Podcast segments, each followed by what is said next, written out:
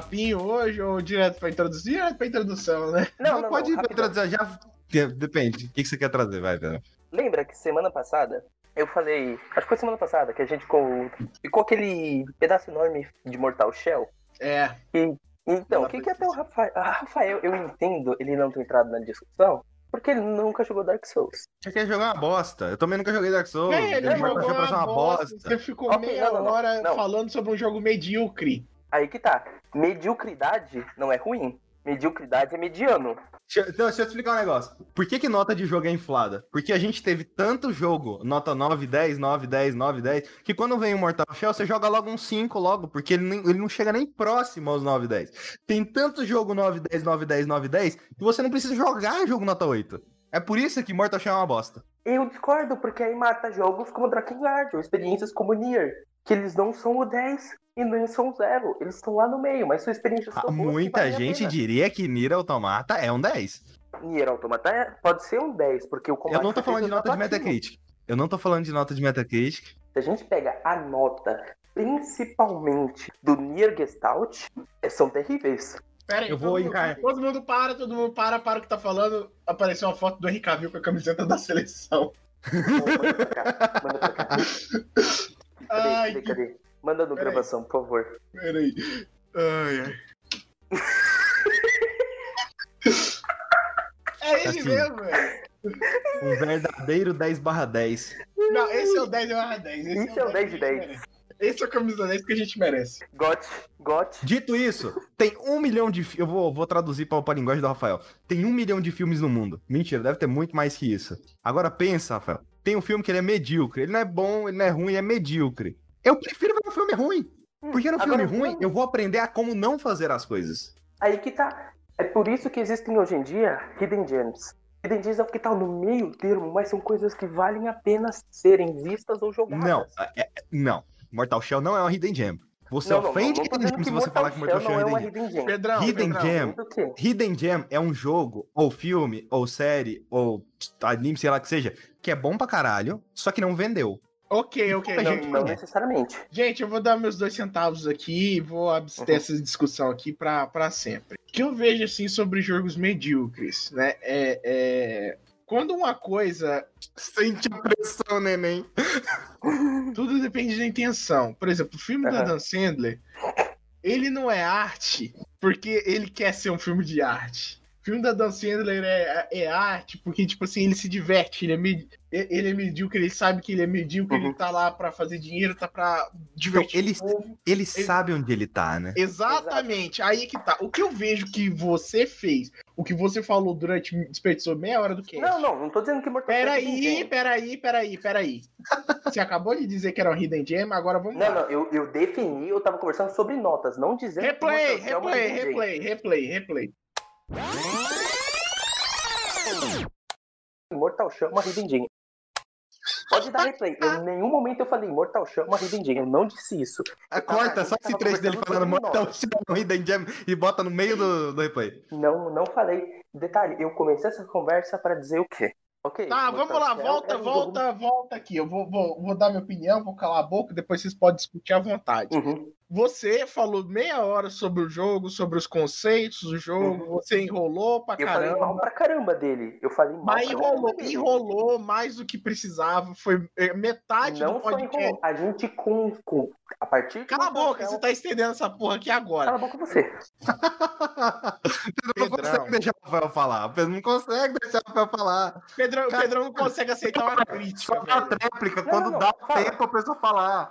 Fala, termina de falar que eu vou falar depois, porque você quase interrompeu um momento no podcast ali que, que acabou ficando bom Pô, naquele velho, dia. velho, velho, sem interromper, mas velho, acabou o assunto, vamos, vamos seguir em frente. Mas olha lá. Você ficou falando meia hora sobre um, um jogo, você falou dos conceitos, do caralho a quatro, falou bem. Teve uma parte que falou bem, teve uma parte que falou mal, teve uma, uma parte que falou que, ah, era, era. Ah, não, esse aqui é. Eu editei isso, eu ouvi várias vezes essa Uhum. porra, você falando. Ah, não, isso aqui é bom pra introduzir as pessoas pro, pro Dark Uhum. Souls, né? Porque é mais fácil e tudo mais. Aí argumentaram contra você e você cedeu no final e Sim. concordou com todo mundo. Peraí, peraí, O Pedro não consegue. Eu tô concordando com você. peraí. Aí ele cedeu no final. Então, Que tal a gente pular pra parte em que você cede e a gente pode começar o podcast? Sente a pressão, neném. Sente a pressão, querida, eu comecei essa conversa pra dizer, ok, Mortal Shell medíocre, a gente falou sobre Hidden... A gente começou uma discussão que nem precisava, mas foi interessante, sobre notas. O que eu tô querendo dizer é, essa semana eu comecei a jogar Neo 2, que é um Souls-like. E a partir do momento que eu vi o patamar que Neo 2 coloca como, ok, não é um jogo da série Souls, mas é um jogo inspirado, como Mortal Shell tenta fazer, cara, o Mortal Shell. Eu nunca tinha jogado Nioh. Depois de ver o que um, um jogo inspirado em Dark Souls pode fazer, Mortal Shell caiu da mediocridade para simplesmente. Eu, eu, acho que, eu acho que eu puxei esse argumento no meio do cast e eu nem joguei Nioh. Não, não, quem falou de Nioh fui eu e o Daniel. Eu acho que puxou também, mas não vamos, não vamos estender, não. Porque, tipo assim, já Enfim. tá chato, já tá chato, já tá estendendo. Rafael, já tá... você não disse quem tá chato. Não é você quem diz. Então vamos lá, vamos perguntar, vamos fazer, vamos fazer uma enquete depois que esse podcast sair. o Pedrão tem que parar de falar de Mortal Shell, sim ou não? não, não, não, acabou Mortal Shell. Eu só tô dizendo que ele é ruim. O Pedrão tem que parar de falar? Sim ou não? Se você volta que o Pedrão tem que parar de falar de Mortal Shell, vai lá no nosso grupo do Telegram e só escreve a palavra sim, em caps lock. Sim. Não, não, A gente, não, vai, não, a não. gente vai colocar a mensagem da, da, da enquete em destaque quando o podcast sair. Esse começo pra você foi chato? Sim ou não? Eu nem desenvolvi o que eu queria, mas dane-se. Vamos começar dessa droga desse podcast logo. Vai, Rafael, começa. Nossa. Eu, eu tô irritado. Eu tô irritado. Eu tô irritado. É assim que a gente começa. A base do ódio, vai. Sentiu a pressão, neném. Neném. Rafael conseguiu me deixar irritado. Ai, ai, ai. Seja muito bem-vindo ao podcast em que a gente malha o Pedrão. Eu sou o Rafael e eu estou aqui com. Skyper. É, Pedrão, né? Eu prefiro No Limite do Mundo por causa dessas. Ah, e seja estar bem-vindo ao amigos. porque o Rafael esqueceu o nome do podcast. Não, eu não esqueci, não. Só, só, Ele- só, só quis dar uma variada. Qual que é o nome do podcast, Rafael? Podcast que a gente malha o Pedrão. Pronto. Já viu? É, mu- muda Virou. o nome lá no feed, então. Ué, pode ser.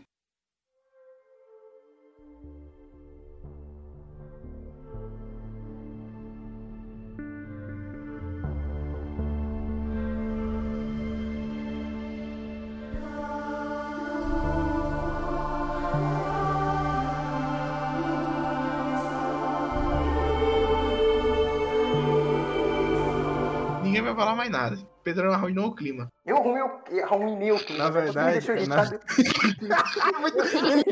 Ele, mano, ele cai no bait, ele cai, ele cai, ele fica rolando. Ele cai do penhasco, ele só vai, velho. Ele leva as árvores, ele leva cair no tudo. Eu Pedrão, entretenimento. Para de cair no bait. Vamos lá, vamos começar. Quem Uhum. quer fazer a primeira indicação? Lembrando que a gente hoje era para dar uma resposta sobre o desafio das indicações que a gente fez duas semanas atrás. Ma- Mas hoje é isso. Não vai ter outras coisas Só além? isso. É só isso. Vai, eu acho que sim, não sei. É, pessoas, então, o que a gente fez é, no- há dois episódios atrás, né, teve o cast com o Daniel, e antes desse, a gente basicamente combinou de um ia indicar coisa pro outro e a outra pessoa ia ver. O Rafael me indicou Django Livre, né, o filme do Tarantino. O Uhum. Pedrão indicou pro Rafael o 18 If, o anime me bosta lá.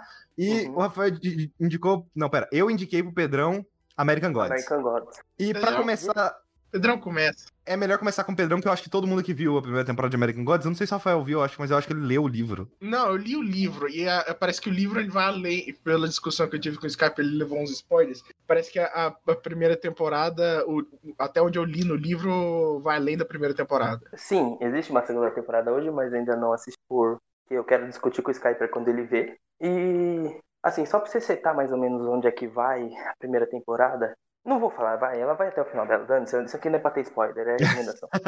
então, pra você setar onde vai a primeira temporada, a primeira temporada vai até o final dela, então. não, rola aquela merda lá com a primavera, enfim. É, vamos lá. É literalmente a primavera, que é a prima. Uhum. Enfim, American Gods, cara, é um bagulho muito bom, né? Que como. O Skyper me recomendou. Cara, American Gods é, é, é, é o bagulho perfeito, Pedro. É cheio de conceito. É tipo assim, ou se você começar a crer pra caralho em uma coisa, essa coisa vai virar um deus. Eu tenho certeza que o Pedrão, na hora desceu uma lágrima, você falou, caralho, que conceito, velho. Nossa, cara, eu amei, amei demais esse conceito que eu pensei. Cara. Nossa, velho. Por que ninguém fez isso antes? Aliás, Né? o Tipo- Neil, Ga- Neil Gaiman, ele fez, ele repetiu essa porra várias vezes. Belas Maldições tem uma temática parecida. Sandman tem uma, uma temática parecida. As Maldições virou uma série, não virou também? Um filme? Ego de Homens. A série ah, com... verdade. Eu, inclusive, eu vi essa série e recomendei nesse podcast, mas ninguém lembra. Não, eu lembro de você ter recomendado, eu só, eu só não fui assistir, eu quero assistir. Eu lembro de você ter falado. Eu só Não foi no podcast, na lembrava. verdade foi num vídeo. Hum, aí. Teve um podcast também. Então pode ser que teve mesmo, né? Na época a gente não fazia podcast. Tem Só certeza? claro aí. Eu acho que sim, cara. Não, Good Homens não é tão antigo. O de Homens é 2019. É. Ei. Então, na época tinha um radar. Na época tinha um radar, a gente fez um radar, mas também recomendei no podcast. Não tinha podcast, né? Mas tudo bem. Ah, segue. Depois eu que trago a discussão chata, né? É, vai, vai, Hein? traz aí a discussão chata. Eu tô trazendo American Gods. Ah, ele caiu no bem de novo. ele começa a se defender do eu nada. não caí, eu só tô impressionado como vocês querem me malhar. Como Ah, a gente tá esperando. Vamos lá, Pedrão. American Gods. O que, que você gostou tanto dessa porra? Caraca! Primeiro, com o, o Skype, como eu falei, me recomendou sabendo que eu gosto de conceitos. O conceito dessa série é sensacional. E tudo que as pessoas acreditam demais acaba se tornando um deus. E- Não necessariamente acreditam, porque é, no livro eles vão mais a fundos, né? Tem coisas que Uhum. você faz, é, que são rituais de veneração, que você faz involuntariamente, você não necessariamente acredita que aquilo é um deus. Por exemplo, a deusa da mídia. Toda vez que alguém sen- senta na, na, na, na, TV, TV ela é um altar de adoração. Seus móveis na sua casa, eles apontam todos para onde a televisão tá, pelo menos na sala. Aí que tá. Mas pra isso existir, pra mídia existir, antes as pessoas que tiveram de criar um, um- certo tipo de vivência baseado naquilo, de a família vai se reunir toda no domingo pra ver aquilo. Pra assistir Exata, aquele- exatamente isso que eu tava falando, velho. Tem Deus que não precisou ser criado. Por exemplo, se eu não me engano, parece que no livro tem o Deus das autoestradas, não tem? Então, o deus das autoestradas, vou explicar. É, a autoestrada ela pode ser é, considerada um, um ritual de peregrinação. Como, por exemplo, é, toda vez que tem. Eu esqueci o nome. O povo sai daqui de Goiânia aqui e vai a pé pra Trindade. Eu esqueci como é que é o nome disso aí. É, é peregrinação, né? Não? Não, é peregrinação, só que tem um nome específico. Acho que é umas.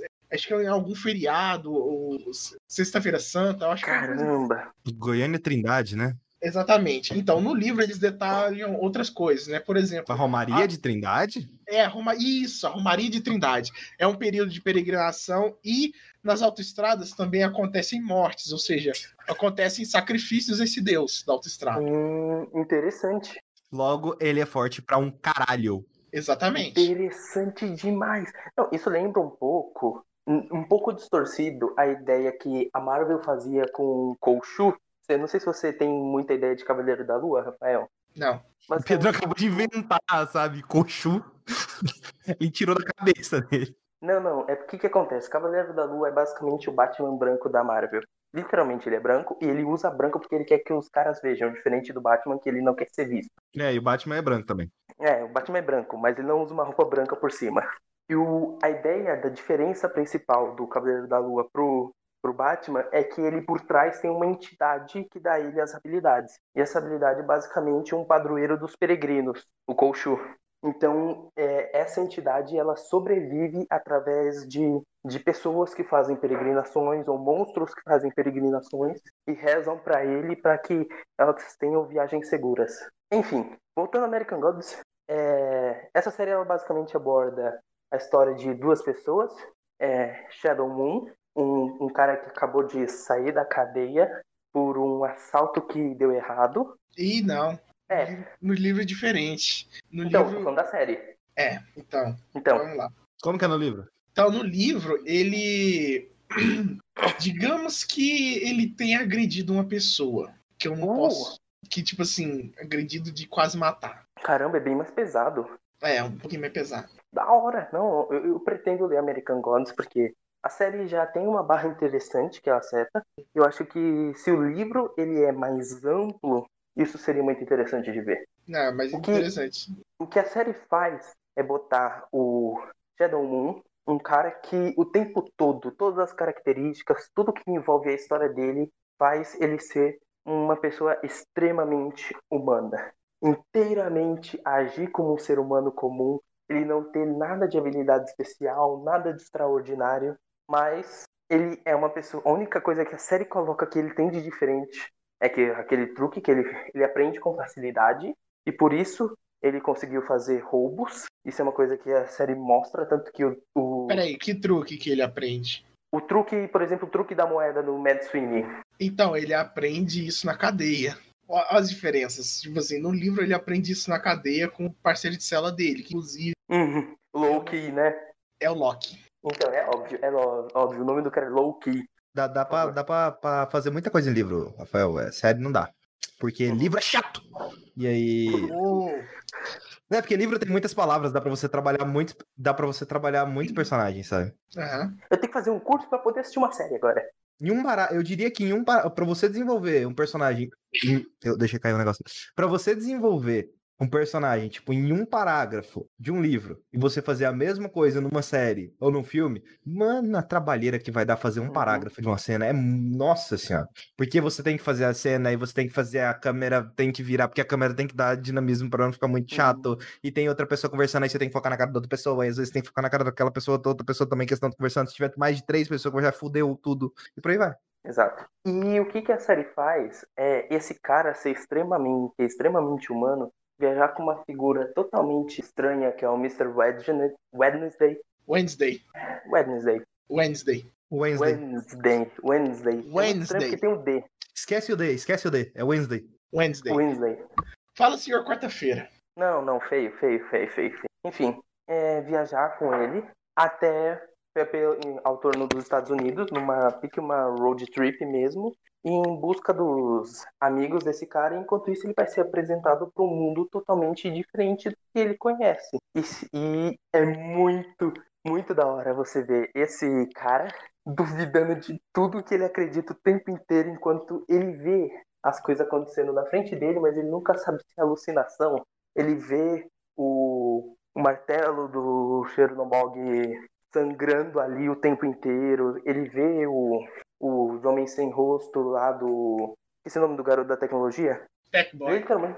Tech Boy, né? Tech Ele é um bosta, né? Ele é um bosta, né? Não, mas até aí, qualquer pessoa no Twitter. Então, no livro, no livro ele é descrito como a gente descreveria hoje, aliás, como a música do Michael Kister descreve um beta. Ok, então ele seria um bosta de qualquer forma. Mas é um beta ou um incel? É incel. Tá. Gordo, então pele ele.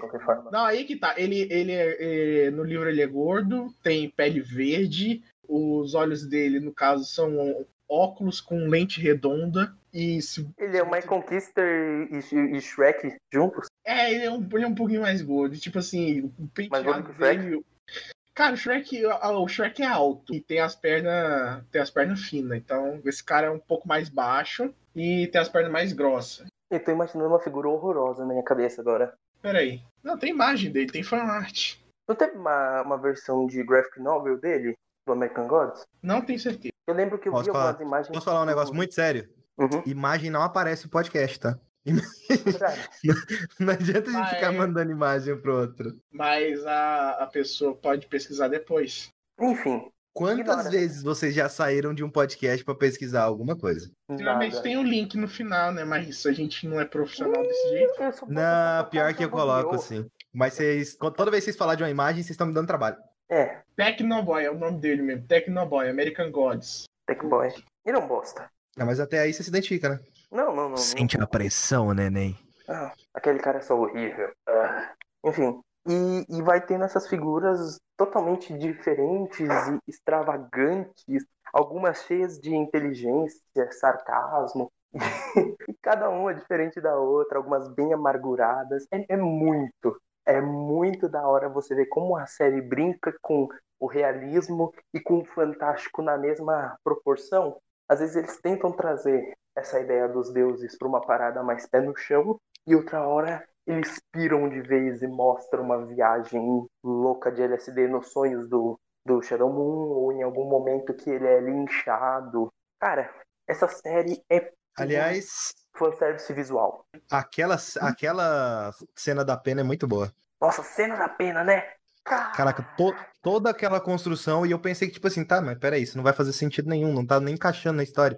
E assim, a- esse pra mim é o maior problema da, da série. Você vai vendo assim, Pera você aí, vê, pera, a, que que que isso? você, a pena que vocês referem é a pena que o Ibs usava pra medir o, o coração das pessoas? Isso, Uhum. exatamente. Sei, sei, sei. E, tipo, essa cena, ela parece que ela não encaixa direito no, na série. Tem algumas coisas nessa, nessa primeira temporada que eu sinto que elas não estão encaixando direito. é Tipo, ou a gente vai te mostrar isso daqui, porque é legal, sabe? Ele, Assim, peraí, é, como é que eles não usam tem a problema pena? Porque no livro eu lembro deles só, tipo assim, o, o, o Shadow e o Ibs tá conversando, eles falando, ah, a gente Não, não, não, não, não, não é essa parada, não é essa parada ainda. Calma, spoiler. É, não é, não é a isso, não. cena da pena é, é, é basicamente uma moça, é um daqueles contos que, que mostra o, as interações dos deuses no passado. E mostra uma mulher que morreu e ela vai sendo levada pro pós-vida dela e ele pega uma pena, coloca lá, pega o coração dela para pesar. Só que tem toda uma construção de os dois ir conversando, discutindo não só sobre a morte, mas como a crença e sobre os que ficam. E Ah, quanto sim. mais ela vai aceitando a morte dela, mais vai ficando fantástico tudo que acontece. Ela sai do apartamento e vai para uma escada quase que infinita. É muito bem construída essa cena. Então, no caso, no livro, no livro eles não têm essa cena. Que o que eu me lembro é que o Ibs ele simplesmente estava conversando sobre como é que eles faziam no, no Egito Antigo. Uhum. Eles chegavam lá, falavam para a pessoa: olha, se o seu coração pesar mais do que uma pena, você não consegue entrar no nosso paraíso. E aí, aí o Shadow falou: nossa, isso parece muito, sei Injusto. lá, injusto, seletivo. Aí ele falava: "Ah, a gente usava uma pena bem pesada. Eu acho que o, o Shadow, ele nem aparece, né, no, Não, não, não, nesse não, não, trecho. não, não. Ele nunca É- é só com- tipo com assim.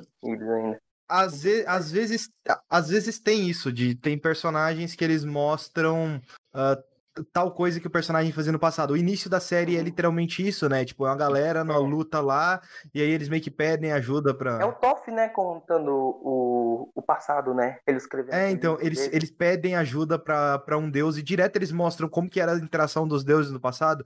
E nesse caso, sabe, aquela- sabe toda aquela situação que a gente tem em algumas séries e filmes, de tipo, um deus conversando sobre com um humano sobre, tipo, a, você perder a sua vida, sabe? Hum. E aí Uhum. eles vão literalmente conversando sobre isso. É, é basicamente uma, é uma cena rápida, eu diria que é rápida, e só que ela é filosófica e profunda ao mesmo tempo. Uhum. É muito E bonito. acaba sendo muito bom, assim. Por isso que eu falo, tem muita coisa que é, é desconexo, mas as cenas são boas. Eu não sei como que fica na segunda temporada. Tem muita gente que não gosta da primeira temporada, porque ela seria arrastada nesse nível, sabe? Tem coisa que, tipo, Uhum. isso aqui não precisava estar aqui, porque não Mas encaixa. é pura construção. Que nem É. o sétimo episódio. O sétimo episódio é pura construção. É aquele episódio mostrando o passado do Mad Sweeney. Sei. Então, é, o que eu, que eu acho que eu, a- eu não assisti nem a primeira, mas eu tenho mais ou menos uma certeza de como acaba a segunda. Porque eu tava discutindo aqui com o Skyper antes sobre American Gods, e eu acabei Uhum. dando um spoiler pra ele, achando que, tipo, Eu nem lembro mais. Eu nem lembro Eu mais. tenho uma teoria. Eu, eu conversei essa teoria com o Skyper e com os meninos lá. Eu não quero que você me confirme nada. aham, Eu falei pro Skyper uma coisa, o Hermes deu risada e eu fiquei bravo por isso. então falei. A, a série me dá vários indícios de uma coisa. Eu, eu ficaria muito bravo se o Shadow não fosse só um humano comum. Eu, porque parece muito que ele é o Baldur. Hum, Entendeu? A série dá muitos indícios que ele pode ser o Baldur. E eu ficaria Eu, muito eu não bravo. conheço muito da, da mitologia grega o suficiente. A única coisa que eu sei Grega É, não, né? sobre Lógico. Baldur é, é, é o que eu vi em God of War. Uhum. Eu não vou falar porque pode ser spoiler pra alguém. Mas é a única coisa que eu sei é que eu vi lá. E a versão de God of War é bem adaptada de uma forma muito específica. Mas basicamente a mitologia nórdica ele é quase que o mais venerado, o mais belo, o filhinho do papai no, no, no, no em Valhalla. É Entendi. o deus mais belo e incrível de topo. Só que ele tem. E então, para esse deus não cair, é, a mãe dele fez todas as coisas do universo prometerem que nunca iam machucá-lo. Só que tinha uma coisa que ela esqueceu de prometer, que era o tal do visco. Que era o tal do quê? Acho que é visco, alguma coisa do tipo. Ah, é, sei. É aquela planta Então. lá. É, ela não prometeu para não pediu pra ter, não fez ela prometer, porque ela achou que aquilo era inútil. Aí o Loki vai e blá, blá, blá, blá, blá, blá, blá, sendo Loki, fica com inveja, blá, blá, blá, blá, blá, blá, blá. Visco morreu. Lock and loaded. Ok, Mas enfim. mas. Enfim, o que, que você achou da série? Nota. A gente dá nota aqui? Na- n- Não costumamos dar nota, mas se quiser dar nota, você tem que entender as indiretas do Rafael, cara. Exatamente. É. Porque encerra e vamos pro próximo. Não, sim, tá- sim, sim. O que eu queria dizer é que American Gods é possivelmente uma das produções de, de séries mais bonitas. É sério, os efeitos especiais disso eu não- dificilmente vejo em uma série de Mas, mas, isso aí, mas é caro, mas, mas eu É sinto caro. o orçamento, cara.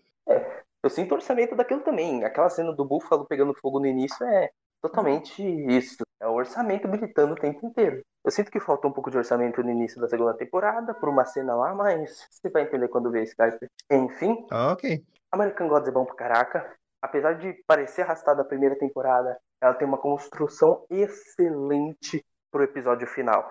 Porque quando ele corre, ele é uma batida de, de- certinha de temas e de. Assim, e Pedrão, falando sério, eu não tinha Uhum. sacado aquele bagulho no final.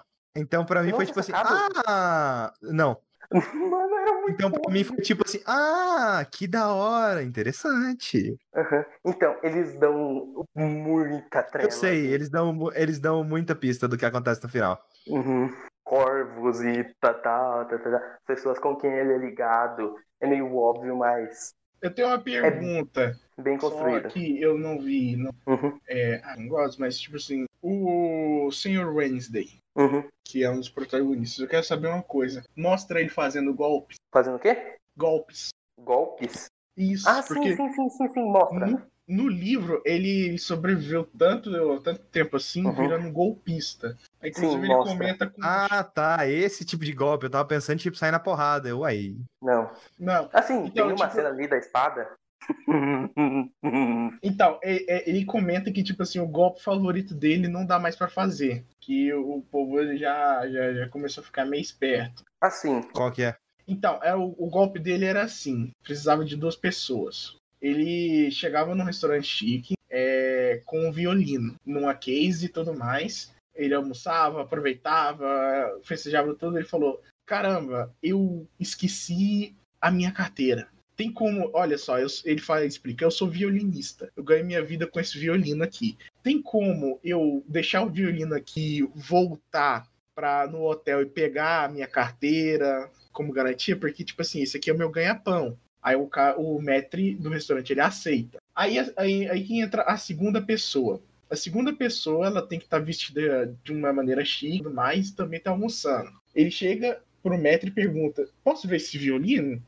A pessoa, a segunda pessoa, ela pega, avalia o violino e fala: Nossa, esse violino aqui, ele é um violino ultra raro, de uma marca Stradivarius, do caralho 4, deve valer uns 60 mil dólares ou algo do tipo. hum, Aí o, o, o Metro ele fica impressionado. E nisso o cara fala: Nossa, eu queria muito poder é, é, conversar com quem é o dono desse violino, mas eu tenho que pegar o meu trem. Aí o, o, o cara que tá vestido bem ele sai. Volta o, o, o cara com a carteira, ele paga a refeição e tudo mais, e fala pro Metro: Olha, muito obrigado por você ter aceitado esse violino velho, assim, como garantia, porque tipo, é um violino velho, tá desgastado e tudo mais. Aí o Metro fala: Ah, você não teria interesse de, de vender esse seu violino? Ué, mas esse violino aqui é um violino velho. O Metro fala: Não, não, de boa, achando que o Metro vai lucrar o, o caralho a 4 com um violino de 60 mil dólares.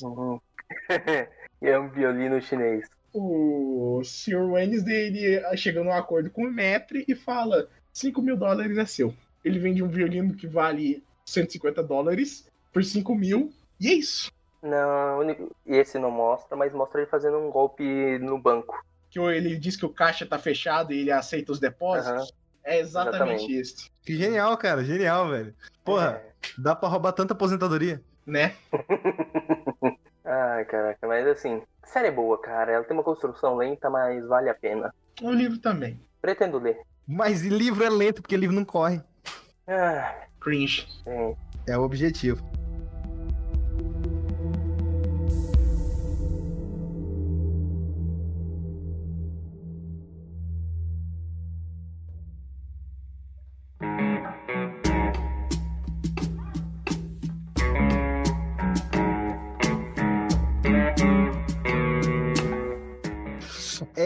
Agora.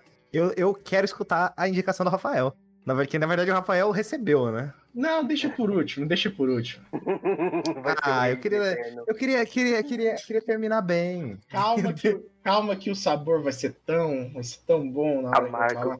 Porra. Fala É aí. que eu tava, é que eu, é que eu- é que eu tava jogando Bob Esponja. Então fala aí, vamos falar, sua indicação. Eu te indiquei um que aparentemente é um filme bom. Eu terminei de. Eu assisti o filme. eh, Já tem o quê? Já tem uma horinha mais ou menos. Eu terminei de assistir o filme e fiquei com raiva do Rafael. Por quê? Porque essa desgraça desse Rafael só me indica coisa boa, vai tomar no cu.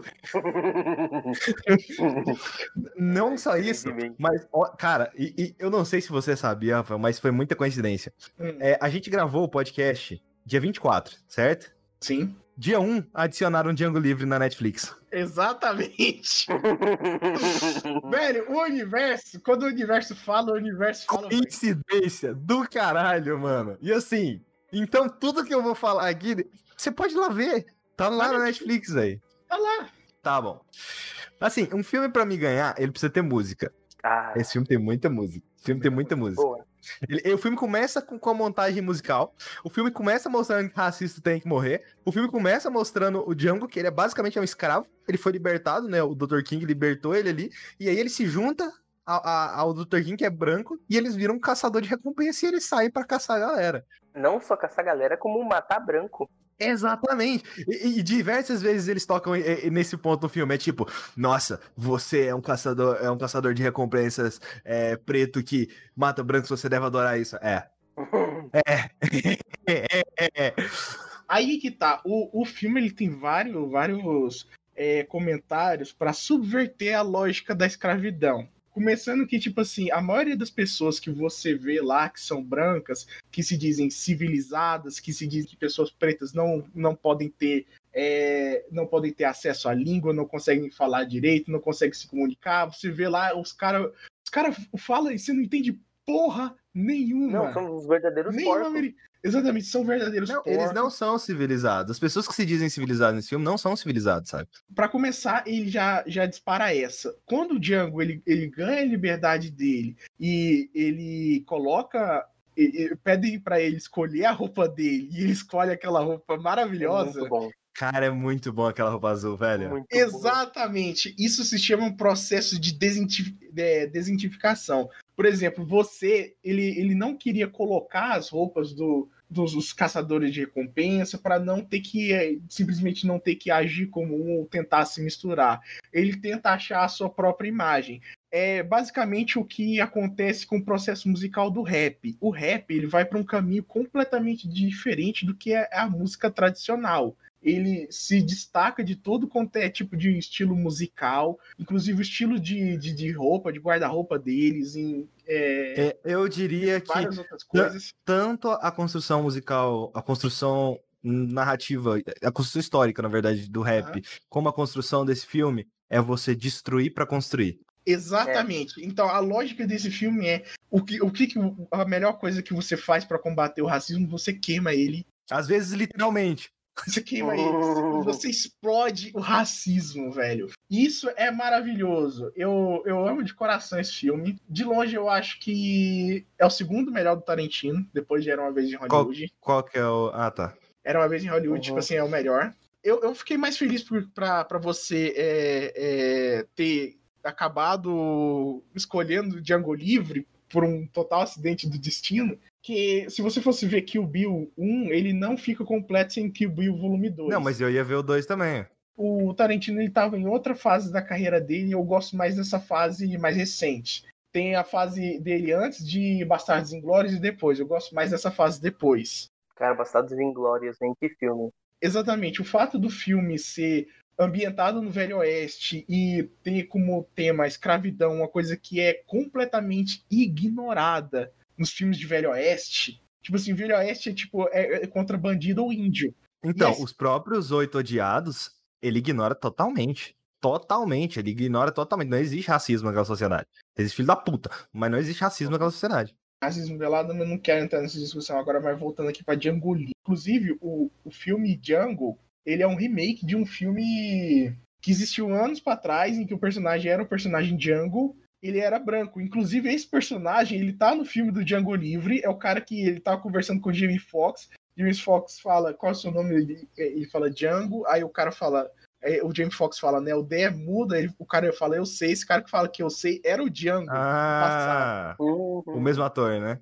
Exato, o mesmo ator do, do Django do passado, velho. E tipo assim, é um, é um filme de velho oeste que usa rap, Uhum. rap e hip hop na trilha sonora pra completamente se diferenciar do estilo que era, que era o do velho oeste, velho. Vocês lembram quando Deadpool 2, Deadpool 2 não, Deadpool acho que o primeiro, Ah, fizeram uhum. toda uma campanha sobre filme de romance e tal? Exatamente, lembra? Uhum. Assim, eu diria que Django, ele, ele tem literalmente três gêneros. Ele é masculino e feminino. É, Ele tem, ele tem três gêneros. Que ele é, ele é um filme de romance, ele é um filme de faroeste. E, Rafael, eu não sabia que você tinha me recomendado um filme de super-herói, cara. Também. Porque, cara, isso é um filme de super-herói, É, mano. É um filme de total. super-herói. É, velho. Total. porra da arma, descarregar seis balas e que ninguém, quase ninguém conseguir se mexer. Ele literalmente tá ativando o Dead Eye do Red Dead Redemption ali, matando Não, todo mano, é mundo e total. foda-se. Não, velho. E agora, agora você tem noção do quanto o Leonardo DiCaprio foi injustiçado nessa vida. Com aquela porra daquele Oscar, velho. O cara, Né, ele, cara? ele bate a mão na mesa, ele começa a sangrar e ele faz a improvisação mais fantástica da história do cinema. Muito bom. Não, não, ainda por cima, a. Ih, eu esqueci o nome dela. Brunhilda. Isso. E a Brunhilda, tipo assim, ela, ela lá normal, do nada, cheia de sangue na cara dela. E a cara que ela faz, porque ela também não saiu do personagem. Ela continuou. E a cena continua, e continua, e continua. E quando você sabe disso, aquela cena ela fica muito mais foda, sabe? Eu já tinha visto aquela cena já. Aham. E assim, aquela cena no início da, que, ele, que o. Não é xerife. Não é xerife. Eles falam outro nome lá que eu não lembro. É que o cara fala: Ah, então, a gente tem 100 armas aqui, é melhor vocês saírem daí. O cara sai daquela. Na cabana, como é que é? Tipo um bar.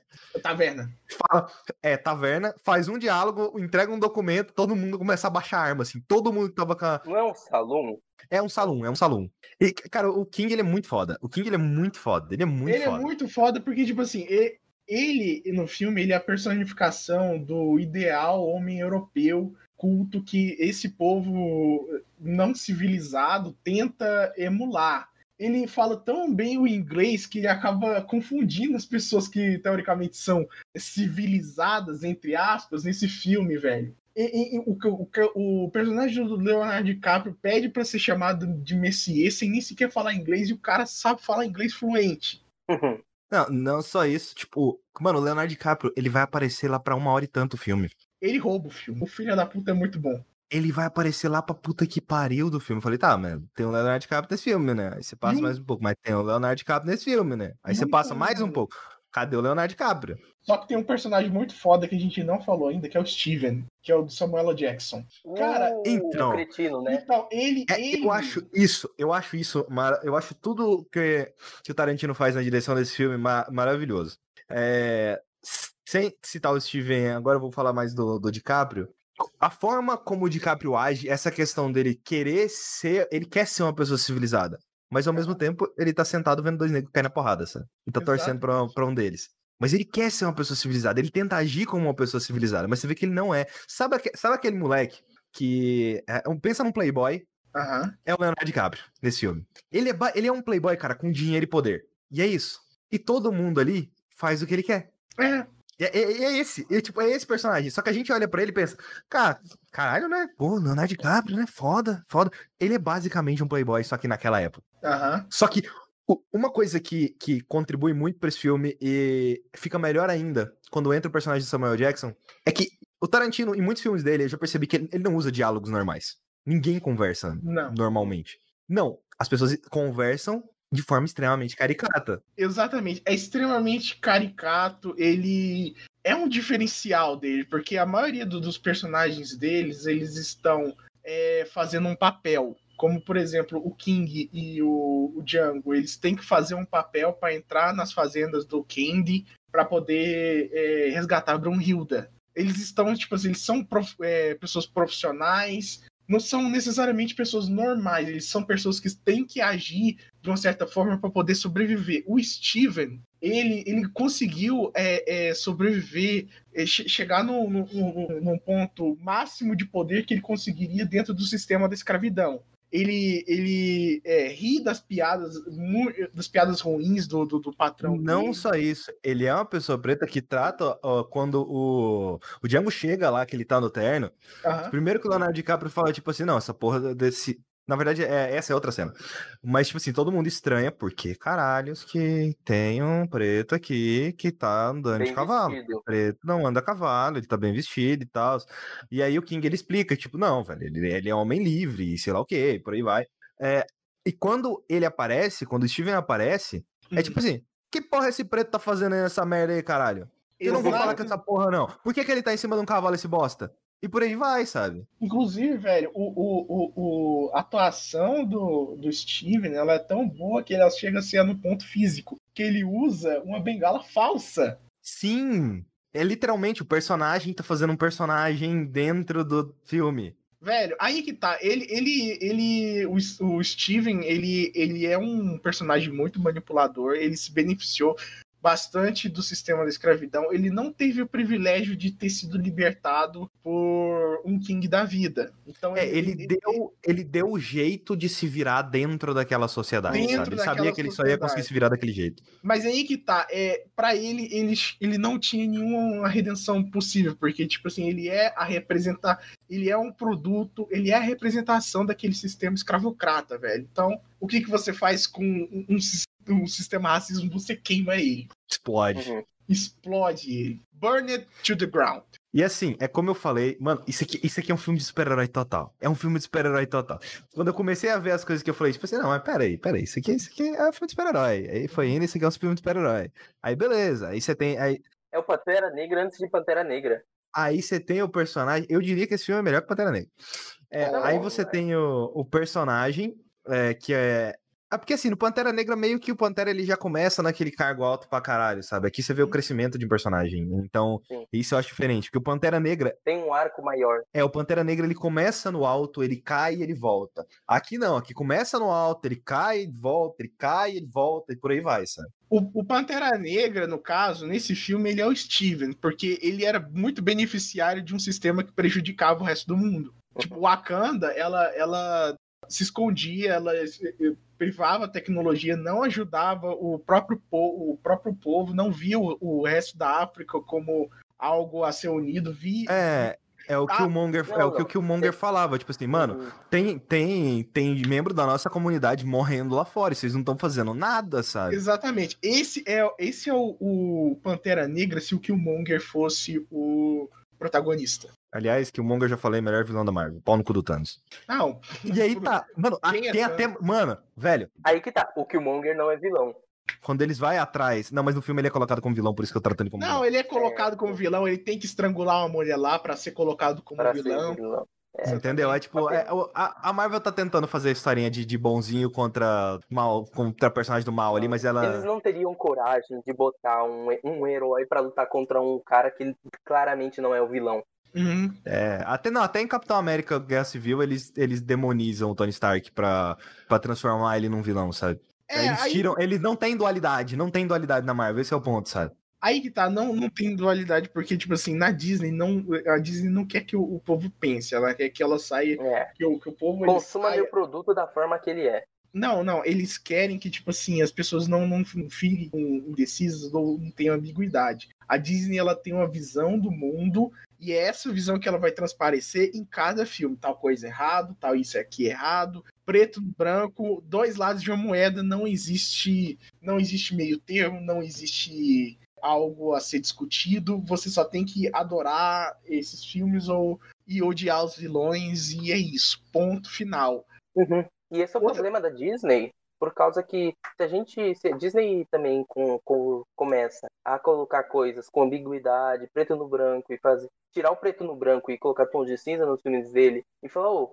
começa a questionar as narrativas, eles vão acabar é, caindo num buraco negro que as pessoas vão começar a questionar as próprias narrativas anteriores da Disney.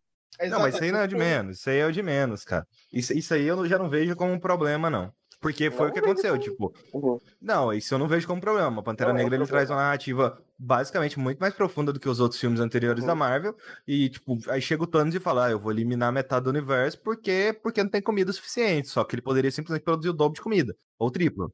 Entendeu?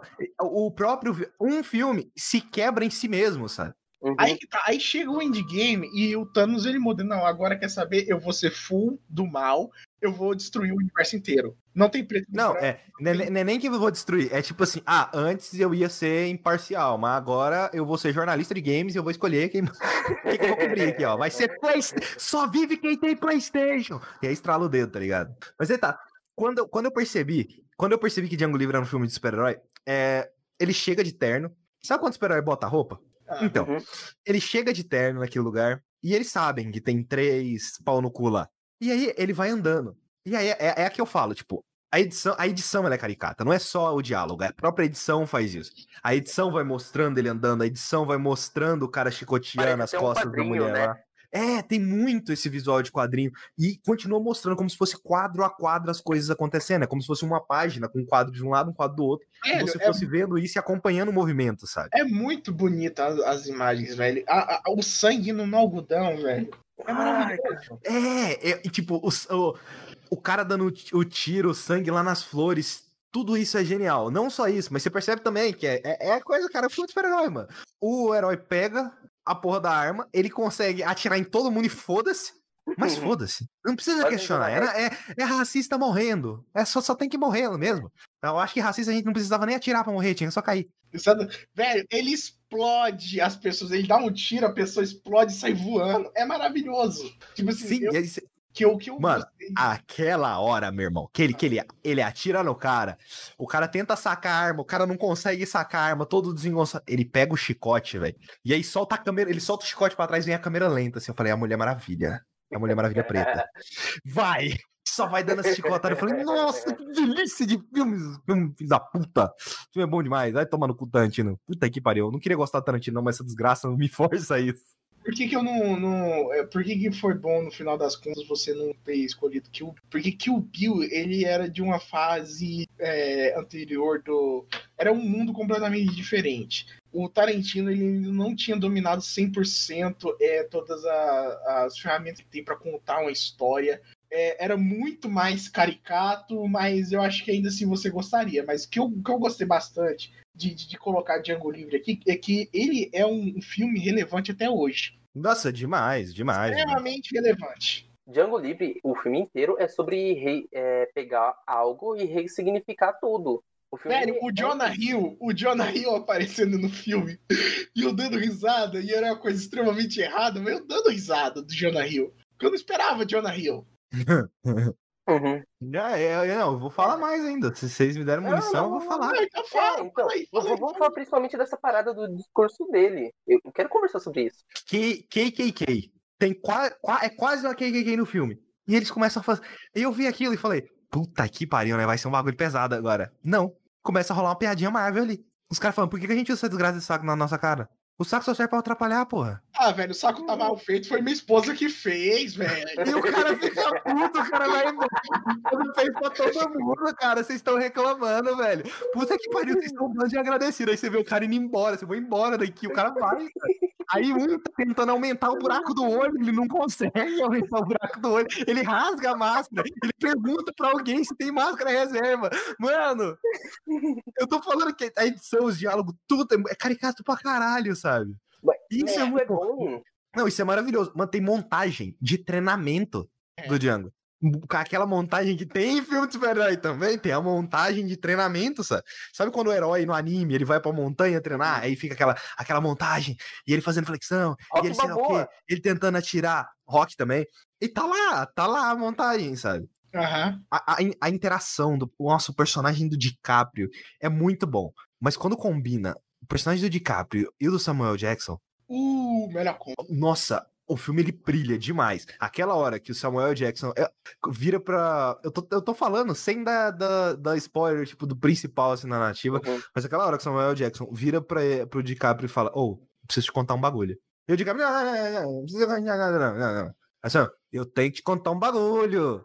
E, tipo assim, querendo, ou não- querendo ou não, ele é o criado ali da casa. Aí o DiCaprio, não, não, não, não, não. Eu tô lá na biblioteca. E vai, chega lá, o Samuel Jackson tá sentado na poltrona daquele jeito assim. Eles estão te enganando, cara. Porra, é maravilhoso aqui. Tipo, cara, são tantas camadas que você tem nesse filme, são tantas histórias, são tantos personagens bons, são tantos arcos de personagem que tem aqui. Aham. Embora o, o filme, eu diria que é como. Tem várias aventuras dentro do mesmo filme. Uhum. É, é, um, um. é um universo completo. É, você tem um. Se fosse uma série, seria uma série de três, quatro episódios. Porque você tem uma narrativa completa que liga do ponto A ao ponto B ali até o final, Uhum. que é literalmente o Django precisa encontrar a, a mulher dele. E essa é a narrativa.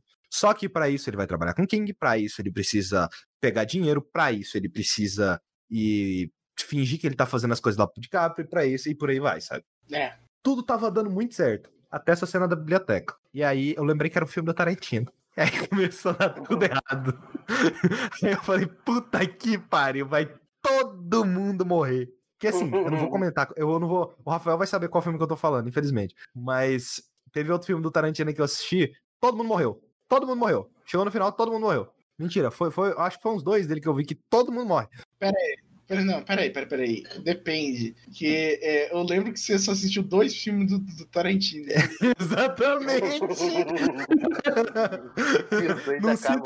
Não cita, não, porque senão o pessoal vai sacar. Era Tarantino no começo. Eu só vou falar uma coisa. Era Tarantino no começo de carreira, ainda não tava 100%, mas Mas ainda tava bom. ainda tava. E você falou que você comentou no negócio da música, do rap, o rap tem toda essa representação da comunidade preta, mas você também viu o contraste. É, ele começa com uma música mais de época e ele vai passando por essas fases da música, digamos assim. Porra, quando ele tá. Alguém aí sabe me dizer se o Johnny Cash era racista? Não, não sei. Não, não. eu não tenho a menor ideia. Eu não tenho a menor ideia. Mas assim, é música de branco. Ah, Quando ele tá fudido, que ele tá preso, toca o quê? Música de branco. E por aí vai. São detalhes que tem na, na narrativa que isso é muito bom. É isso que engrandece a coisa. É isso que você olha ali naquela cena e fala: caralho, é isso aí, velho. Puta que pariu, vai tomar no cu. Esse filme é bom. irmão." Aque- Aquele contra. Só pra você ter noção, cara, aquele contra-luz no final, lá, antes de os negócios acontecer, mas aquele contra-luz no final, ele descendo a escada. Aham. Aquilo é fantástico, toda aquela cena é fantástica. Mas eu acho que dá pra pegar cada cena desse filme e analisar por si só, porque as cenas são muito boas, sabe? São. E é aquela coisa, ele parece um filme de quadrinho, ele parece um filme de super-herói, e eu acho. muito uma graphic novel, total. Então, o que me dá muito interesse em ver Kill Bill, justamente por ser uma adaptação, por mais que seja mais antigo, é uma Aí- adaptação de Aí um que tá. quadrinho. O Kill Bill, o volume 1, ele é um anime. O volume 2, ele é um faroeste. Com um filme de Gosto mais. Eu, eu, eu, eu, gosto mais, eu, gosto dos dois muito pra caralho, tipo assim, pra caralho mesmo, mas eu gosto, eu gosto mais do volume 1, porque o volume 1 é topíssimo, velho. Porque, porque, tipo assim, no, no volume 1, é, infelizmente eles não tinham como fazer tudo que o Tarantino queria. Tinha umas cenas lá que era impossível. Então o que, que eles fizeram? Eles fizeram um anime dentro do filme. Então a parte Ah, que, é verdade, né? Eu já ia falar disso. Que é só animação. Então, é, é, é por isso que eu, eu, eu- gosto mais dessa fase do. Ta- é, apesar de que o Bill ser excelente, uma coisa incrível, gosto mais da, da, da, da- da- fase do Tarantino de Bastardos Inglórios pra frente. Tipo assim, ele tá no domínio total da, da narrativa dele, ele sabe usar muito bem tudo que ele aprendeu nesses, nesses anos pra contar uma boa história, e tudo isso combina em Era Uma Vez em Hollywood. E pelo que, é, é, pelo que parece, vai ter Kill Bill volume 3. Vai ser o último filme dele. Ah, cê- não, sei se, não sei se ele para, não, velho. Ah, Tem uma história, tem uma história, inclusive, é, que eu não posso, não posso comentar, mas é, é sensacional. Já estão fazendo até o casting pra Kill Bill volume 3, que é a Zendaya como personagem protagonista. Que acontece uma coisa no Kill Bill. que O Pedrão, Pedrão você tá ligado o que acontece, né? uhum. Então, parece que o Tarantino quer contar essa história. Acharia interessante, no mínimo. No mínimo. Não, mas assim, eu ainda não acho que ele pararia, sabe? É, essa é a questão. Não acho que o Tarantino pararia de produzir filme. É, ele, ele disse que, tipo assim, ele floreia com a ideia, só que se você contar, ele fez muito mais que 10 filmes até agora. Porque é, ele escreveu outros filmes que, tipo, Natural Born Killers, São quantos filmes que ele falou que ia fazer? 10. Ele disse que ia dirigir 10 filmes. Só que, se você contar que o Bill, volume 1 e 2, como dois filmes, ele já dirigiu 10. Pera, Reservoir, Reservoir Dogs, Pulp Fiction, Four Ai, Rooms, Não, não, não, não. Jack Brown. Não, Jack Brown, aí que tá, ele disse que ia dirigir, Que ele escreveu outros, vários outros filmes, inclusive ele fez parte de um. Não, mas isso é- eu tô falando os que ele dirigiu. Aham. Four Rooms ele dirigiu, parece que parcialmente, deve ter alguma coisa de troca, ou troca de. Não, então, ele, diri- ele dirigiu um segmento do The Man from Hollywood. Exatamente, aí que tá. Te- é, teve uma cena em Sin City que ele dirigiu, mas o, ah, quem dirigiu o filme foi o Robert Rodrigues. Aí Jack Brown, Kill Bill Volume 1, Volume 2, é, Sin City, né? Não, Sin City não. Ah. Não, então, Sin City, o que você falou no caso. É, Sin City. É, Grindhouse, Death Proof, isso eu nem... Não, Grindhouse é, é, é um filme que passa no mesmo universo em duas partes. Que é, plane, é Planeta do Mas a segunda... Então, a segunda parte não foi ele que dirigiu, não. Não, é, é, é em conjunto. É um projeto em conjunto. Ele dirigiu é, A Prova de Morte e o, o Robert Rodrigues é, dirigiu Planeta Terror. Planeta Terror é o filme que tem uma mulher com uma, uma metralhadora no lugar da perna. Ah, é aquele filme. Isso, Grindhouse é tecnicamente um projeto só, só que são dois filmes separados. Aí depois ele vem Bastardos Inglórios, Django Livre, Hateful Eight e o nono, que é Era Uma Vez em Hollywood. Eu já, eu, eu já vi. Eu não vou falar os que eu vi agora, porque senão vai ficar spoiler dentro desse cast. Mas eu vi um, dois, três. Vê alguns aí. Acho que eu vi quatro até agora do Tarantino. Você viu quatro. Só falta, só falta um, um filme pra eu terminar, que é Death Proof. Assim, Rafael, vou te propor um desafio. Ah, meu Deus, de novo. Não, esse desafio nem envolve, Pedrão. O que, que você acha sei. da gente, da gente analisar esses filmes no YouTube é, seguindo a ordem de lançamento? Ah, pode ser. Então bora fazer isso. Desafio Tarantino lançado. Desafio Tarantino. E ah, pera aí, só pra deixar claro, inclui os filmes que ele escreveu, Não, são os dirigidos. só os dirigidos, ok. É, e os que ele tiver, assim, é, eu pegaria essa, a lista que tá na Wikipedia, que é Reservoir Dogs, True Romance, Pulp Fiction, Natural Born Killer, tem coisa aqui que ele escreveu também, né? For Rooms, True Romance. From Dusk to Dawn, Jack True- Brown, Kill Bill Volume 1, Volume 2, Sin City, Grindhouse, o Death Proof e o Planet Terror mesmo, que já tá na, na- Uhum. Por mais que não seja dele, já tá na no bagulho. O True Romances e o, o Natural Born Killers, eles, Natural Born Killers, ele só escreveu. Inclusive, É, o From, From Dusk to Dawn também, ele só escreveu.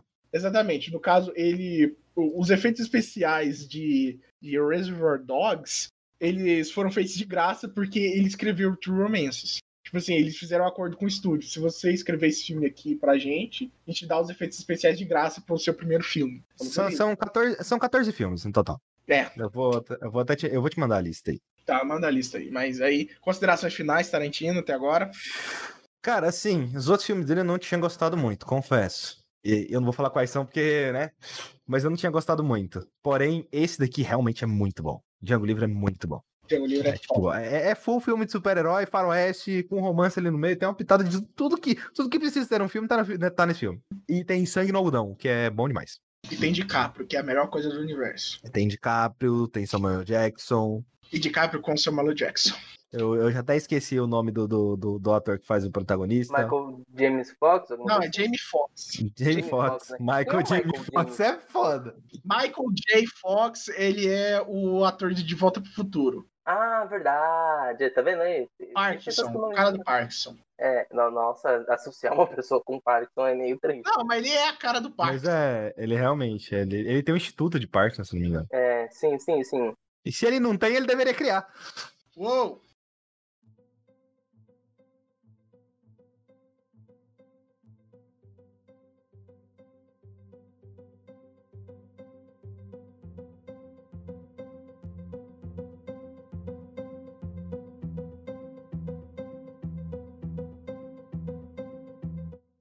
Meu irmão, Rafael, vamos lá, pera aí, Agora. pera aí, pera aí. Eu quero saber, eu quero saber uma coisa primeiro. Primeiro, é você gostou sim ou não? Se não. Tá bom, eu vou fazer minha pipoca, vou. Antes do, do Rafael falar, a minha intenção, eu, eu sei que é um sofrimento que eu transpus ao Rafael, porque a obra que eu indiquei pra ele é, é, é, é- é difícil. Eu indiquei essa obra, na real, por causa de um episódio, episódio 7. Nossa, Pedrão, Pedrão, Retorno do Jedi.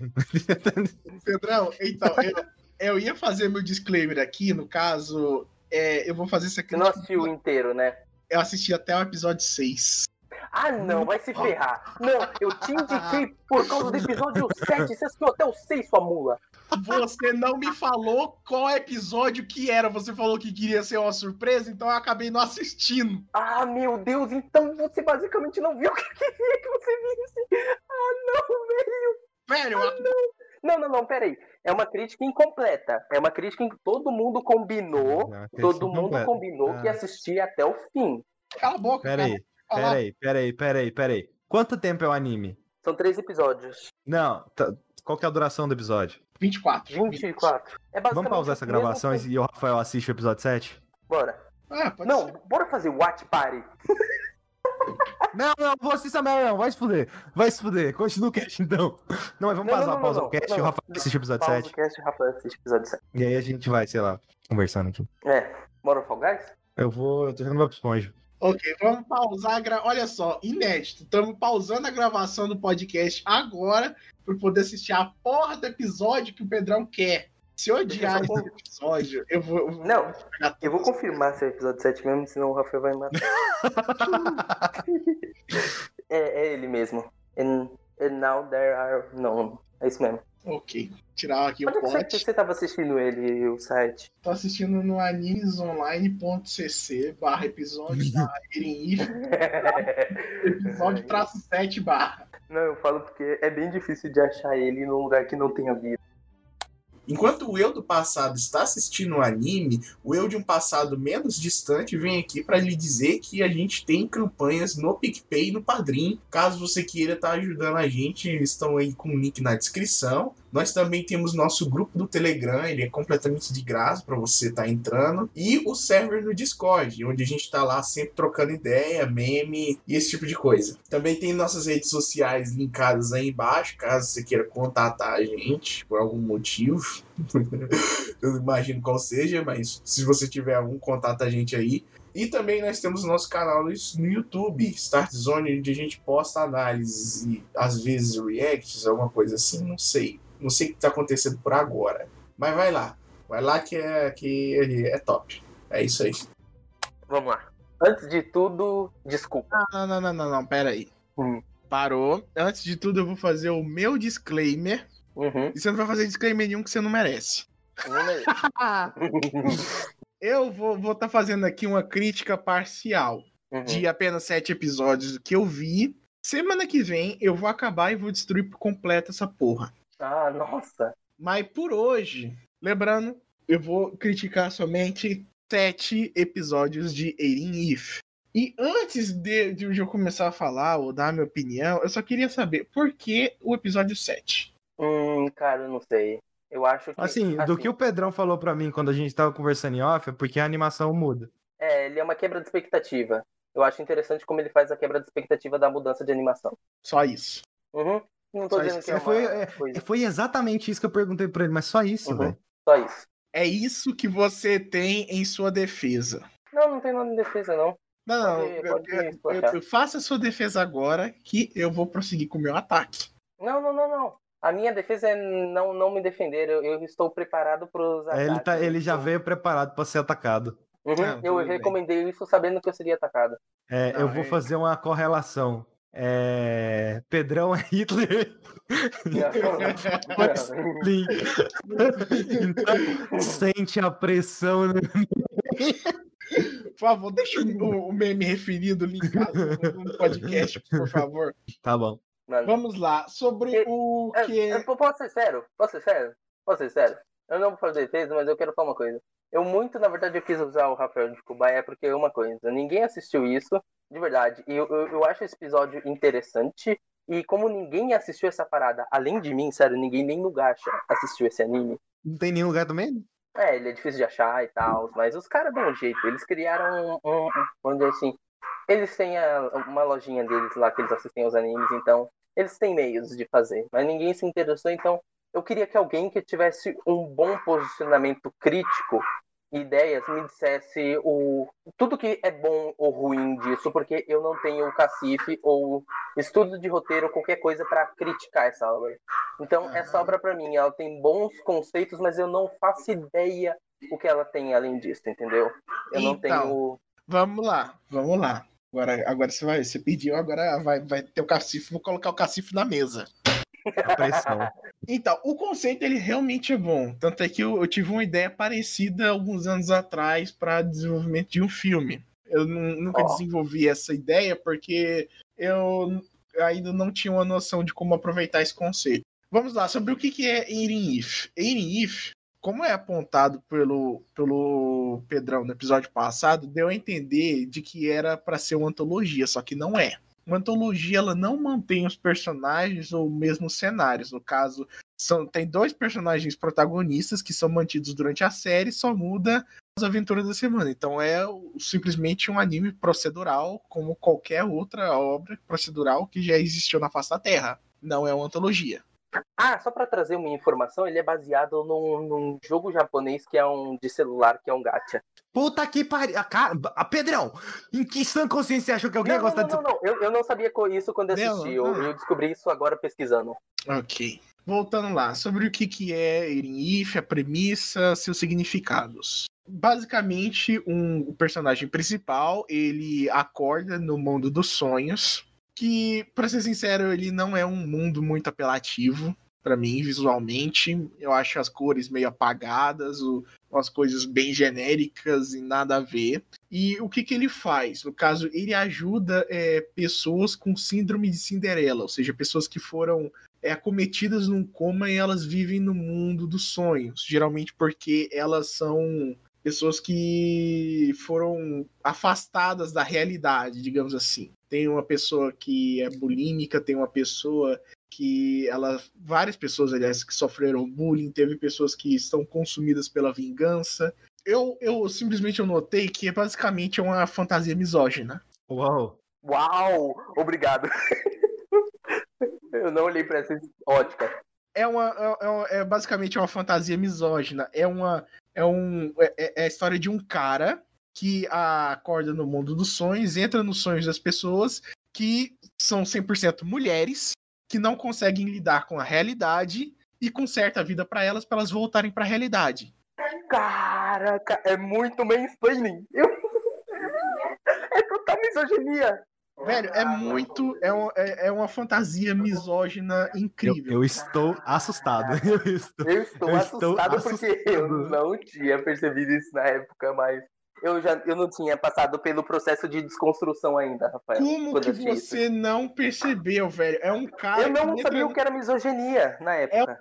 era um cara que entra no, no sonho das meninas e resolve a vida pra elas.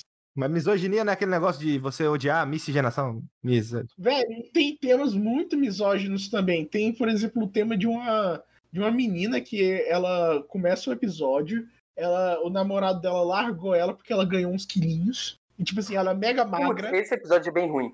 É, é- ela é magra pra cacete, ela, ela ganhou uns quilinhos, a balança dela, a balança dela, ela não, não informa a quantidade de quilos. A balança dela, quando ela em- em- coloca lá, tem a figura de, de, de uma mulher magrinha, tem a figura de uma baleia, tem a figura de um porquinho. Quando ela, quando ela é- é- é- é- fica em pé na balança, parece que ela tá na figura do porquinho. Tipo assim, a balança não indica número, não indica peso, não tem medida, não. É porquinho, isso é uma porca. Caralho, isso é muito pesado, velho. Caraca, maluco! Eu preciso rever esse anime.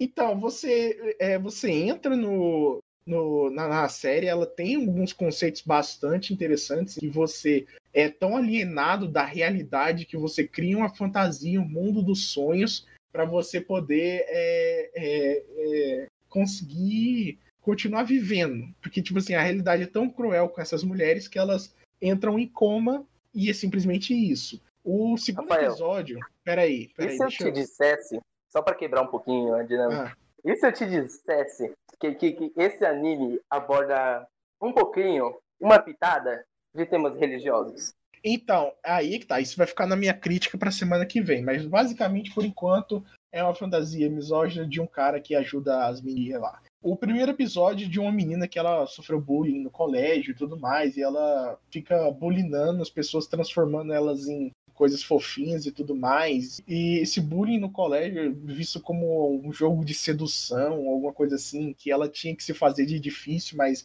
é, o cara chamou ela pra sair, ela, ela aceitou, ela aí o cara, tipo, meio que perdeu o jogo, culpou ela e ela entrou em depressão e ficou nesse mundo. E o cara lá, ele vai e ajuda ela e fala que ajuda ela tratando ela mal para ver se ela sai desse, desse poço de, de, de, tristeza que é a realidade que ela criou para ela mesma. O segundo episódio é um episódio interessante que lidar com um conceito extremamente que não tem nada a ver com o tom do resto da série. Não, o segundo episódio é um dos meus favoritos.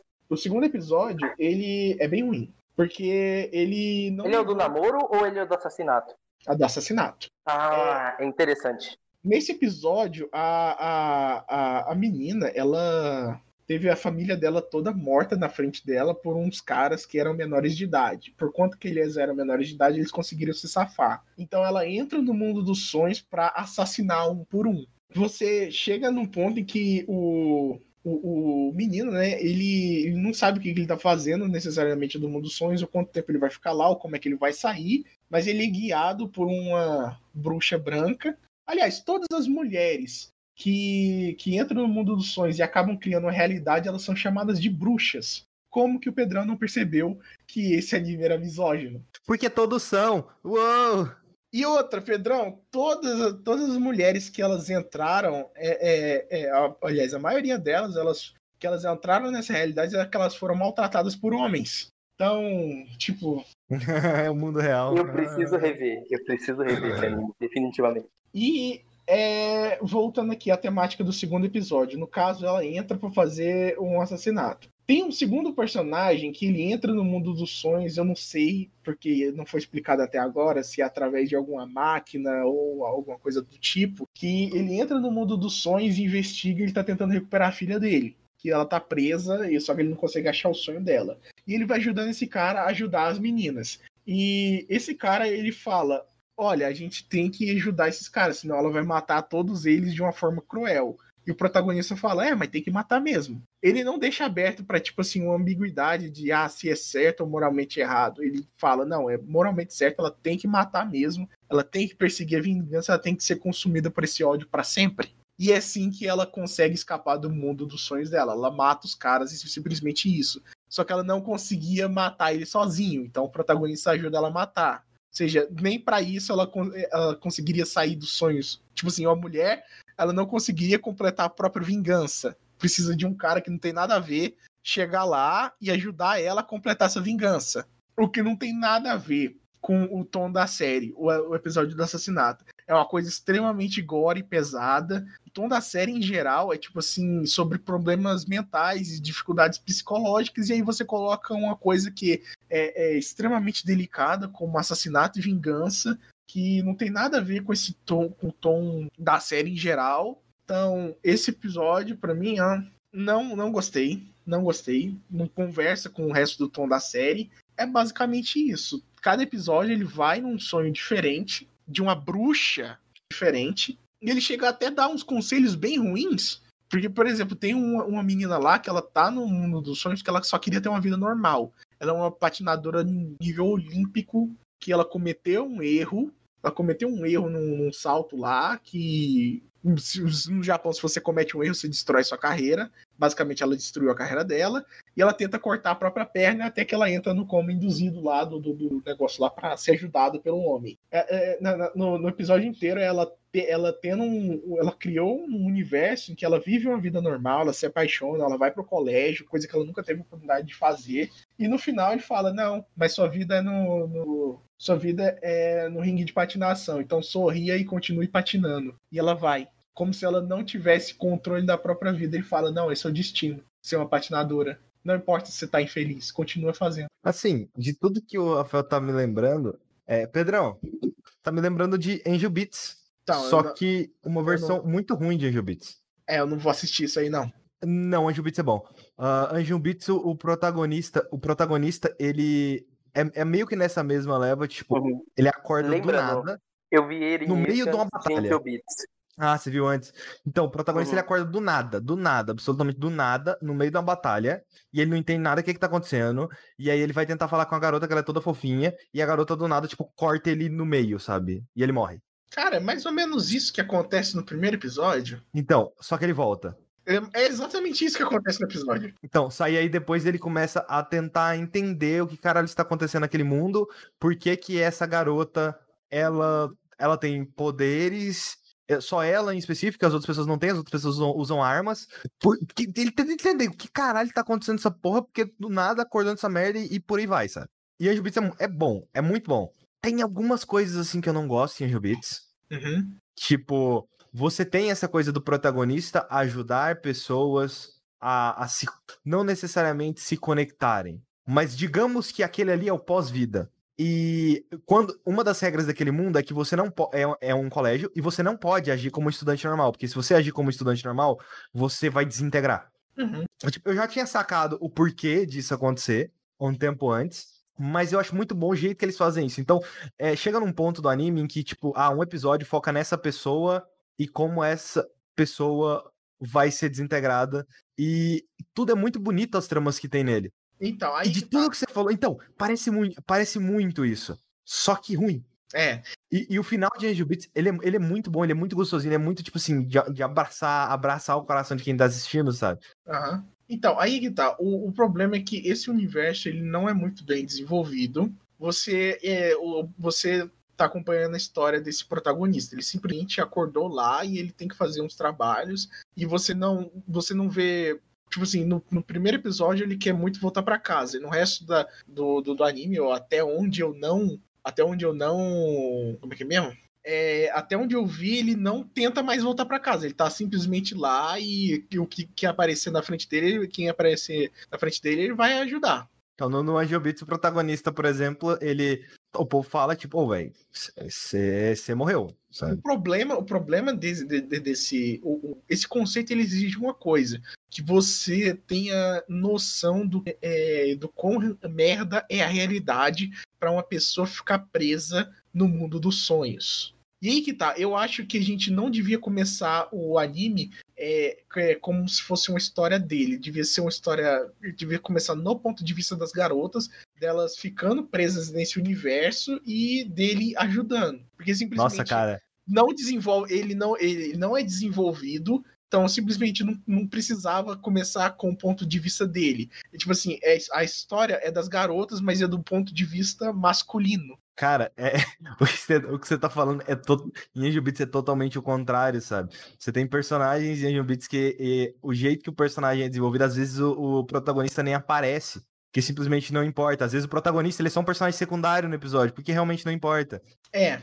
E, tipo, de tudo que você tá falando, é tudo o contrário daquele anime, sabe? Eu acho Angel Beats, tipo, ah, um dos melhores animes de todos os tempos. Eu acho ele um bom anime, sabe? Aham. O, o problema de, de, de Eren If não é culturalmente relevante por ser extremamente misógino. Tem uma temática interessante que não é, não é desenvolvida. E a intenção, a intenção é desse anime é tipo assim, é ser um dos melhores animes de todos os tempos, mas ele não consegue realizar isso. O que caga um- uma, uma obra medíocre é a intenção dela. Por exemplo, Batman vs Superman. Vou, vou trazer essa porra de novo. o filme Batman vs Superman ele tem conceitos excelentes, ele não consegue é, expressar todos esses conceitos de uma forma, é, uma forma que fique tudo conciso, tudo legal. Só que a intenção, é, é, a intenção você dá pra ver que é um filme pretencioso pra caralho. E isso é o que mata. É isso que, eu, tipo assim, é o que mata o Batman vs Superman pra mim. Que ele é um filme extremamente pre- é, pretencioso. É um filme não que ele quer ser genial, mas ele não consegue. Exatamente. Aí que tá, é, é, das obras medíocres, voltando lá pra Mortal Shell, Mortal Shell, ele, pelo que o Pedrão me descreveu, ele quer ser uma coisa genial, ele quer, quer debater filosofia, ele quer ser uma coisa, ele, mas ele não consegue. Teve, teve uma coisa do contexto que você não ia pegar. Ah. Que é, é, literalmente talvez a única coisa da, da nossa conversa ali sobre Mortal Shell que você não ia entender. Mortal Shell ele não quer ser genial, ele quer ser uma cópia de um jogo. Ele tá Então. tentando copiar um jogo. Só que aí ele tá tentando copiar um jogo de 2011. Ele tá tentando É. copiar uma fórmula que já foi iterada dezenas de vezes, por dezenas de jogos diferentes. Cada jogo itera na fórmula de uma maneira diferente. Que é o caso de Nioh. Nioh 2, ele. Tanto Nioh 1 quanto Nioh 2, ele, ele itera em cima da fórmula de uma maneira totalmente diferente. É, agora, voltando, já conectando todos os assuntos, é como se algum diretor aleatório, na primeiro filme que ele fosse fazer, eu quero fazer um filme igual ao Tarantino. É. Mas se eu quero fazer um Era Uma Vez em Hollywood. Não tem como, né? Não Não, tem realmente não tem como. Não, nunca, velho. Nenhum no, no primeiro filme. Ninguém acerta de primeira, velho. Ninguém, ninguém, porque de primeira ninguém acredita em você, de, de primeira ninguém vai colocar um budget necessário para você poder fazer esses filmes. Ninguém. Não existe isso de a, a primeira obra, no- pelo menos no cinema, não existe primeira obra e é um é um hit extraordinário. E, tipo, essa seria a, a relação, sabe? E, assim, essas obras, eu acho que tanto Mortal Shell, quanto Angel Beats, quanto Batman vs Superman, elas estão puxando o conceito, seja de obras externas, que elas não olhado pra ideia e pensado, caraca, esse conceito é genial, vou usar, mas não sabe trabalhar o conceito. Exatamente. Eu vou misturar o, a, a HQ do Batman do Cavaleiro das Trevas, eu vou misturar mais sei lá o quê, eu vou colocar a morte do Superman, eu vou colocar a origem da Mulher Maravilha, eu vou misturar isso tudo aqui no mesmo filme e vai dar bom. Não deu. A Ai, Mortal Shell, eu vou colocar, eu vou criar um Dark Souls, e aí eu vou colocar uma mecânica aqui que você pode travar quando vê o inimigo. Não deu certo. E Aí por aí vai. colocar sabe? num troféu. eu vou colocar um troféu niilista, porque a pessoa literalmente leu Nietzsche e acha que, que é. E é. aí Descobrir é. o universo, exatamente. Aí que tá, não. O que mata a obra é a intenção. Se você vê a intenção de ser um negócio, um bagulho extremamente foda, mas que não consegue. Ou, por exemplo, você vê um negócio preten é, despretensioso que consegue atingir um level foda, aí a obra é foda. Por exemplo, o, o- como a gente estava falando antes, Django Livre. Django Livre ele tem a intenção de ser uma obra foda e ele consegue. É. Ele consegue, Ele chega ser- lá. Ele quer ser um épico. Isso tá na intenção da coisa. Ela quer ser um épico, ele quer ser épico, sabe? Exatamente, porque, tipo assim, como o, o, o gênero de, de western ele ignorou completamente o racismo durante mil, de- décadas, décadas e décadas e décadas, e vários, vários, vários filmes, completamente ignorou, então ele precisa ser um épico que fale a respeito disso, que queime o racismo até, o, até a raiz.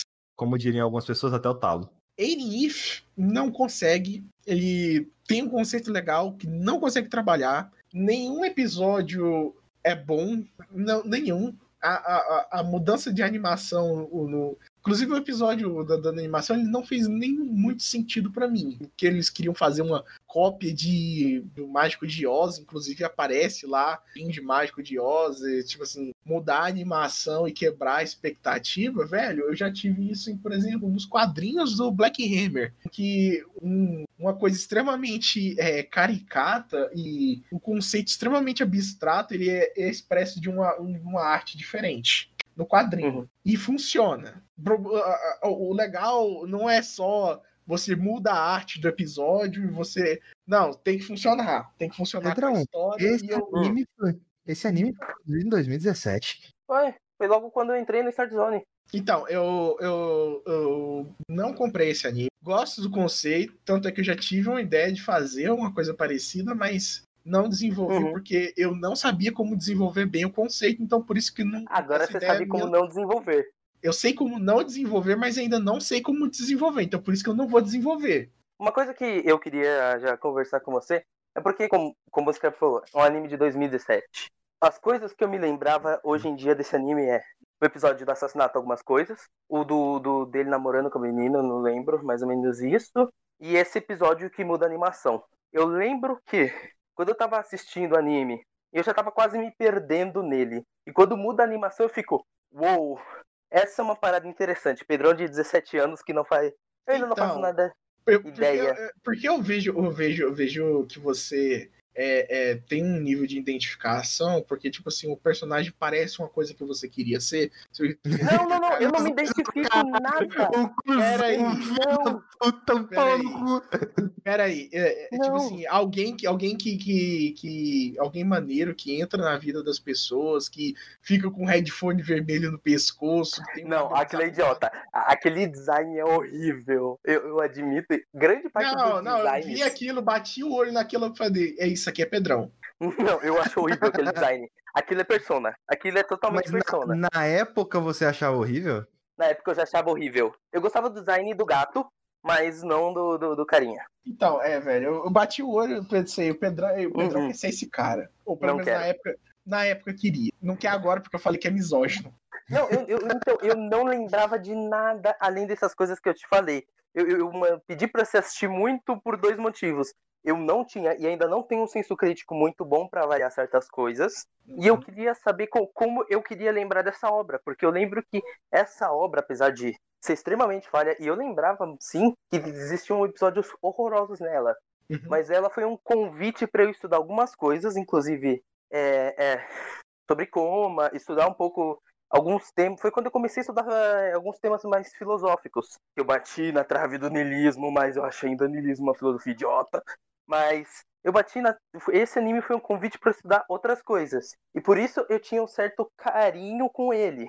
Mas depois de você falando desse anime com uma forma crítica, que eu não tinha na época, eu tenho melhorado, mas ainda não sou bom crítico, cara, eu, eu penso duas coisas agora. Eu preciso reassistir isso com a cabeça que eu tenho hoje. Porque a pessoa que eu era em 2017.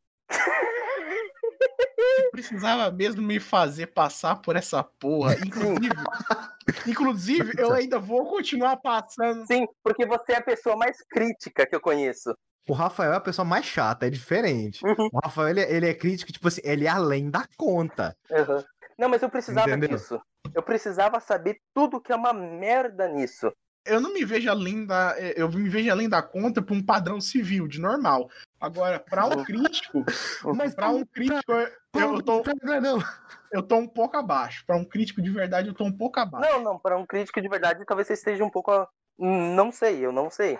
Mas É, eu sei assim, que dentre nós você tem mais percepção para certas mensagens ou para certos, pra certos olhares. Você sabe eu- é, eu- entender fotografia ou a intenção de uma obra mais facilmente do que qualquer um de nós dois. assim, eu discordo um pouco dessa do Rafael, tipo assim, ah, pra um crítico eu tô um pouco. Mano, um crítico é um, é um cara que gosta de cinema. É. É tipo, a, ma- a maioria e- dos críticos é um cara. Um crítico de videogames, mano, é um cara que gosta de videogame. Uhum. E a É isso, maioria sabe? dos críticos de videogames não tem o filtro que o Rafael tem. Nossa senhora, mas nossa, nossa! Não tem. Nossa, foi o que eu falei. É, tipo, eu, fui com, eu, eu conversei com o Rafael sobre, sobre o, o, o The Last of Us. E, tipo assim, o que ele tava falando fa- faz totalmente sentido, sabe? Mas ninguém parou Uhum. pra pensar.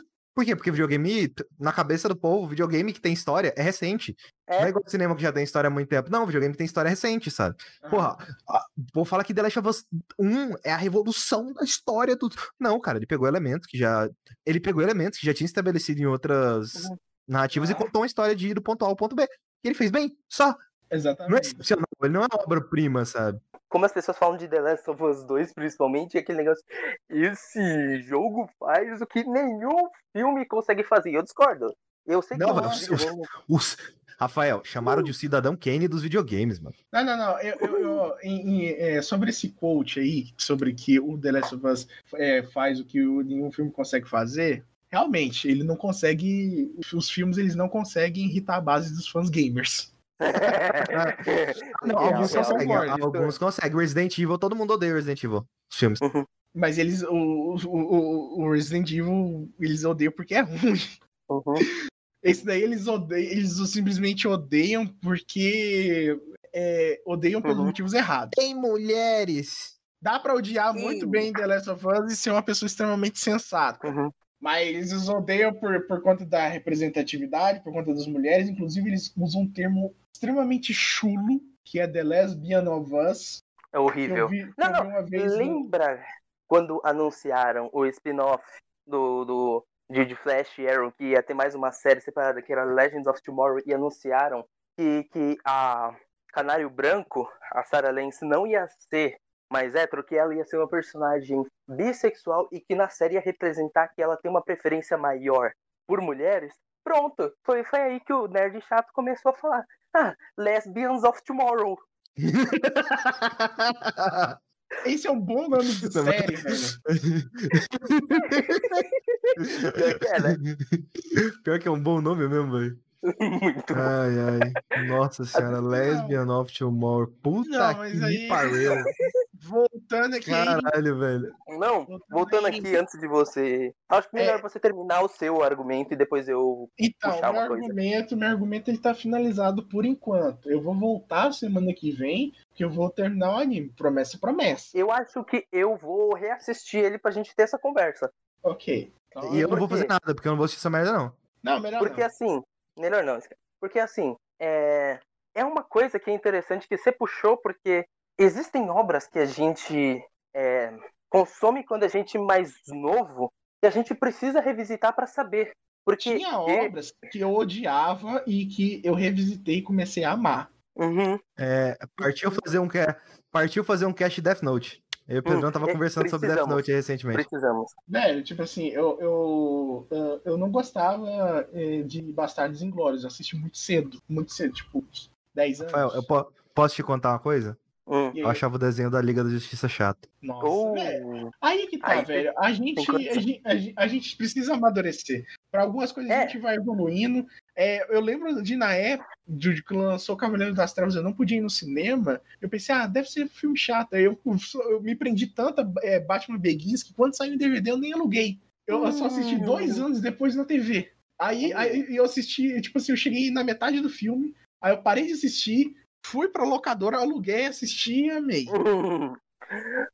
Ajudou o produtor local. Não, velho, eu amava. a É, locadora. locadora. Eu, eu- eu mal, eu, mal, eu mal tinha CPF, mas eu, eu- eu tinha registro lá. Na, na locadora. que bonitinho. E assim, cara, é aquela O coisa. mini, o mini Rafael com cabeça de Funko Pop, sabe? E no, e no locador alugou um Amor. filmezinho. Me Não, deu o velho. Cavaleiro das Trevas.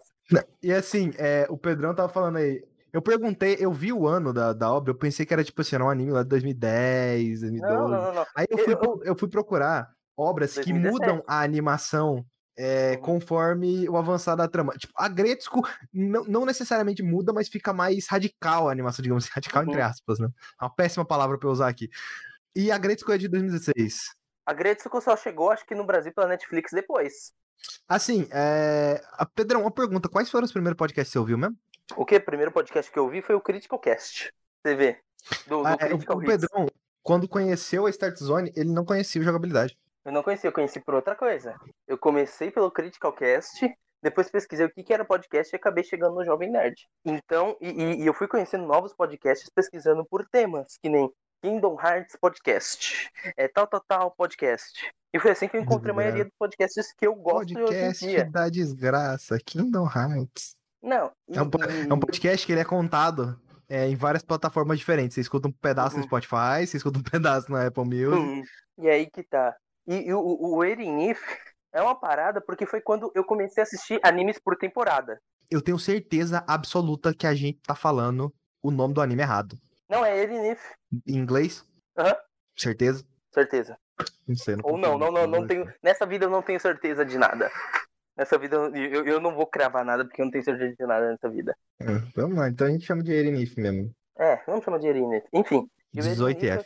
18F, é. é.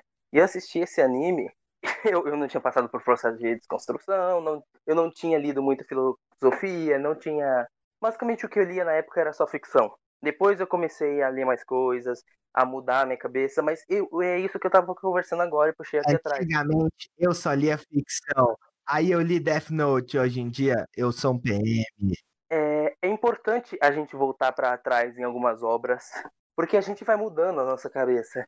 Cara, é a gente pensar que nem os jogos de Tom Clancy. Eu amava tudo de Tom Clancy. Eu, eu, eu lia os livros, eu achava maravilhoso e tal.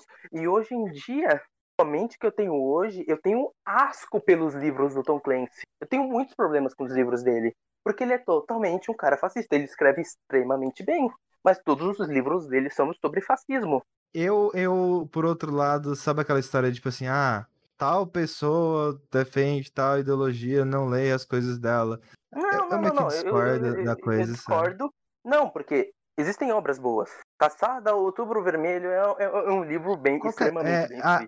Lovecraft, sabe? Lovecraft era extremamente Lovecraft racista. É. As histórias de Lovecraft são racistas. O racismo tá intrínseco na mitologia do Lovecraft.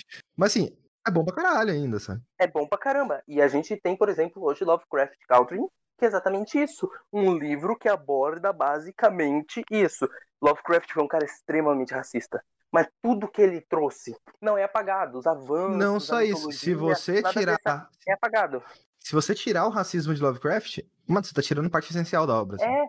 Aí o que Lovecraft Country faz o livro é basicamente pegar e colocar, não, vamos pegar essa história com um negro como protagonista vivendo essa história.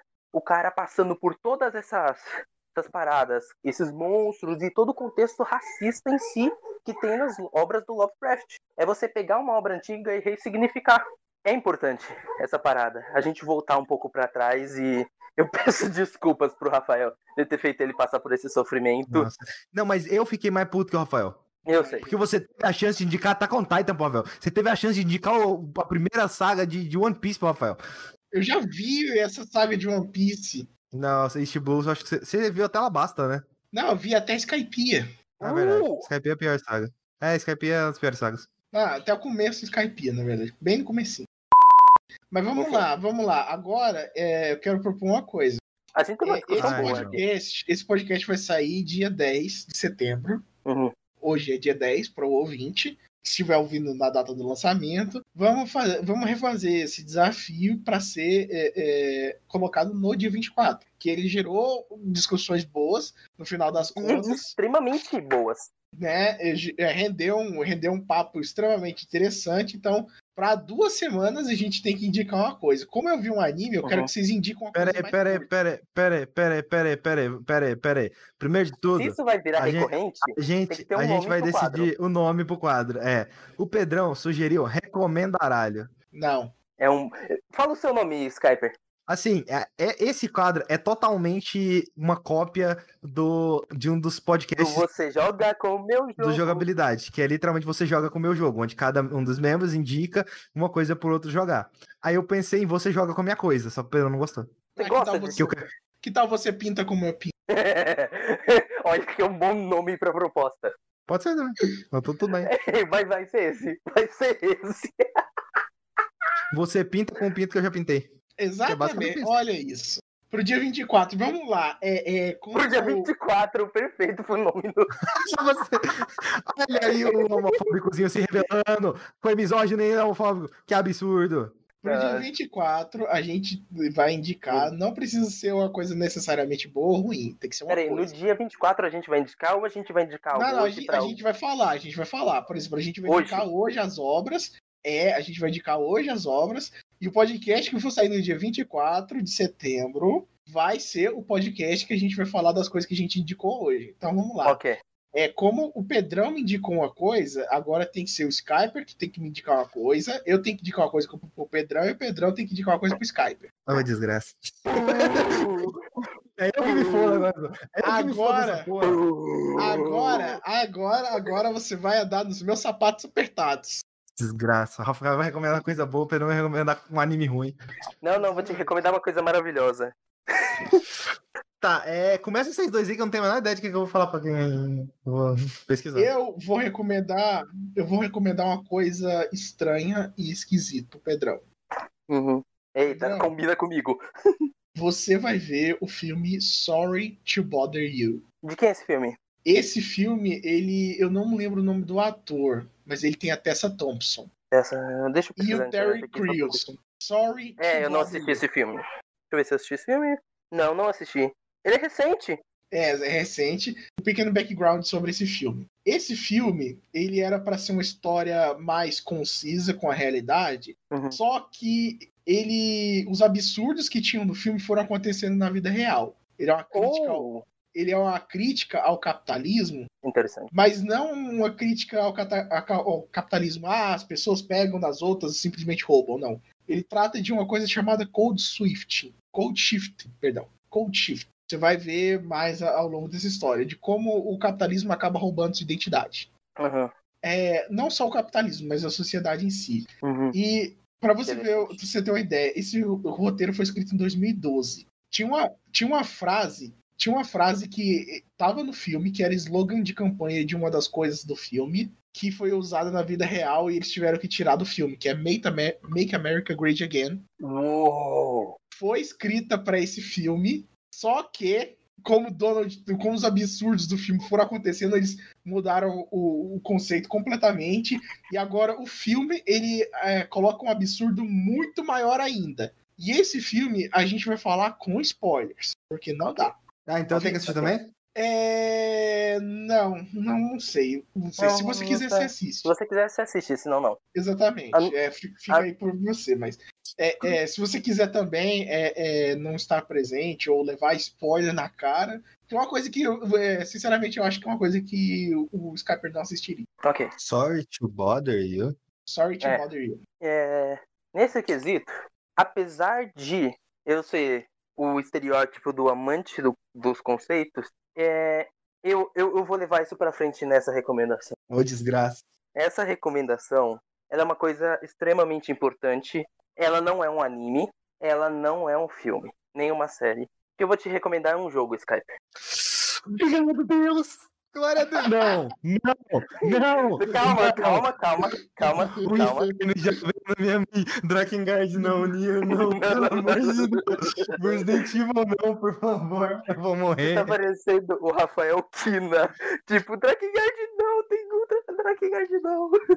Tá parecendo isso.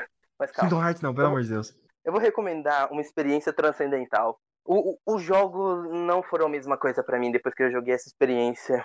E eu acho que, apesar de ele ser simples em sua proposta, ele mostra o que realmente você ser fiel a um, a um conceito e uma ideia e refinar ela ao ponto de, de, de ser perfeito.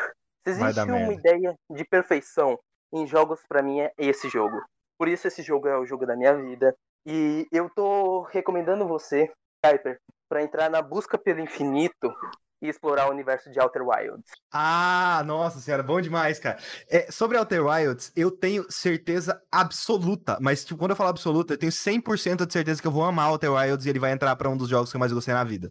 Porque tudo que eu já vi, tudo que eu já ouvi de Outer Wilds é o jogo que eu preciso. Eu não joguei ele ainda porque eu, eu queria comprar ele, eu não queria jogar o pirata. Mas a gente tem no PlayStation, a gente recebeu ele. Ah, mas pre... a gente recebeu? A gente recebeu ele Então- da, da, da produtora. Você tem Ok, então foda-se. Eu vou jogar ele no PC pirata mesmo. Eu me dou de... se, se eu tenho um jogo em outra plataforma, eu me dou o direito de jogar o pirata. Ah, vai, eu tenho um jogo em outra plataforma, cara. De acordo com as leis e direitos autorais do Brasil, você tem o direito Assim, de ter uma cópia digital foi- de algo que você já tem. Joga ele no, no, no controle. Minha dica. Ah, não. Ah, Mano, ele é a primeira pessoa, cara. Então tá, agora o Skyper me indica, mas eu já sei o que, que ele vai indicar. Não, ele ah, não eu vou vai indicar? É, É, você Não, não, eu já te, eu já te indiquei. Não, pera. Não, Você vai pera. indicar pro Rafael uma coisa. O, o Rafael me indicou, Ah. eu, eu indiquei pra você, você vai indicar pro Rafael. Eu É, mas já, eu já sei, eu já, Já sei o que, ele vai já indicar. sabemos. Já, já tô pesquisando aqui.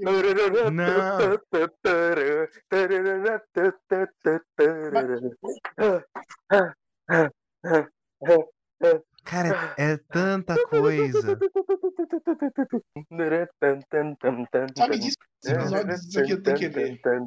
Que o Pedrão nem Não, nem é porque eu não, eu não sei se eu vou indicar isso.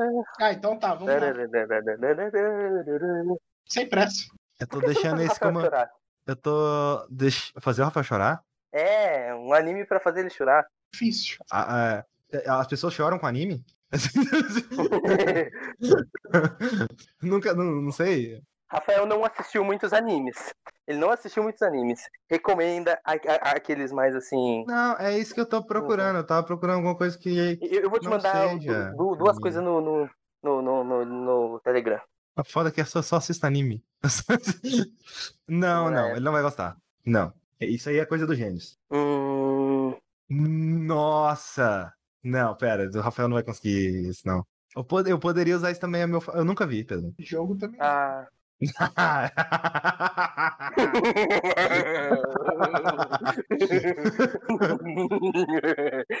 Se me indicar jogo, você vai ter certeza que eu não vou falar nada sobre esse jogo. Não vou falar nada. Manda, Skype. Só lança. Lança Cara, brava. não, eu tô. Eu tô. Não, eu tô pensando em alguma coisa do Game Pass pra obrigar ele a assinar o Game Pass e baixar jogo pra jogar comigo. Eu poderia usar isso a meu favor. Não, não faz não, não faz não. Eu imaginei que era isso, sua maldade, mas não. Não sei, tô, tô confuso. Velho, toda semana eu sofro na mão de um. Cara, você sabe, eu sou mais tranquilo. É porque assim, você já viu um anime, eu não queria te indicar anime. Então que você viu um anime ruim, eu não queria te indicar anime. É. Indicar alguma coisa. E filme é difícil, cara, porque filme o Rafael já viu muito mais filme que eu. Manda um jogo pra ele. Um- qualquer um que tiver na nossa conta, na minha, na sua, Estou. mandei um. Rafael, Mandei um. Rafael, Rafael, não, pera, pera. Rafael, você sim acharia ruim eu te indicar um jogo que ele tem mais ou menos a duração de 20 horas? Acharia, porque eu não ia achar tempo pra jogar isso aí. Rafael, o que que você tá fazendo durante a quarentena? Nada que seja da sua conta. Ele me teria tempo.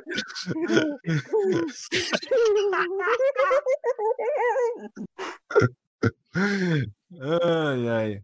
Jogo 6 horas pra baixo, por favor. Ih, difícil.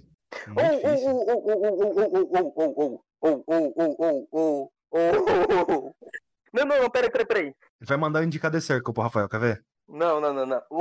Caraca, seria ótimo. Você pensou na Não, melhor. Circle eu pensando teria, eu, teria que, eu teria que usar três e não tem como eu indicar os três, sabe? Porque o bom mesmo é assistir os três. Porque o Uhum. US ele é, ele é mais fraco, aí o Brasil ele melhora, e o França ele melhora. Por aí, melhora. Rafael, você gosta de jogo 2D? Ai, pode ser. Gosto. Você gosta Qual que é a duração de... desse que você mandou? Ele é bem pouco. Acho que 10 horas no máximo. Rafael, você gosta de armários? Uh, boa. Não, não, boa, é uma boa. boa, né? Rafa- Rafael, uma Rafael, boa. Rafael, Rafael. O que você acha da imensidão do universo? Eu acho que eu não posso pensar sobre isso. Ok, o que você acha, mais especificamente, se você fosse. Cuidado um pra você não falar nada. Eu não queria que, fa- eu não queria falasse nada pra ele. Rafael, você tem acesso a minha Steam? Deixa eu ver aqui. Boa, tá. boa, boa, boa, boa. Melhor não. Mas assim, Ah, tenho. Qual o jogo? pulando de um niilismo pro outro, né, Skype? Não, porque esse aqui é muito bom. Rafael, eu quero que você joga Prey. Ele tem na minha Steam, qualquer coisa eu passo ela. Uhum. Nossa, eu, eu podia muito ter ferrado o Skyper nesse momento. Porque P-R-E-Y. Y, isso, Isso. O, o novo, não o antigo. Tente não ver nada do jogo. Não veja nada. Porque a primeira hora do jogo. 4 gigabytes? É, É pouco. Pouco. Pior que é pouco mesmo. Pior que é Assim, pouco. esse jogo é pouco mesmo. Você O Call of Duty tem uma porra 200 gigas. 2D? Não, Eu ia, não, né, mas- Eu, ta- eu tava com, eu tava com isso aqui na cabeça, porque eu acho que você vai gostar muito disso aqui.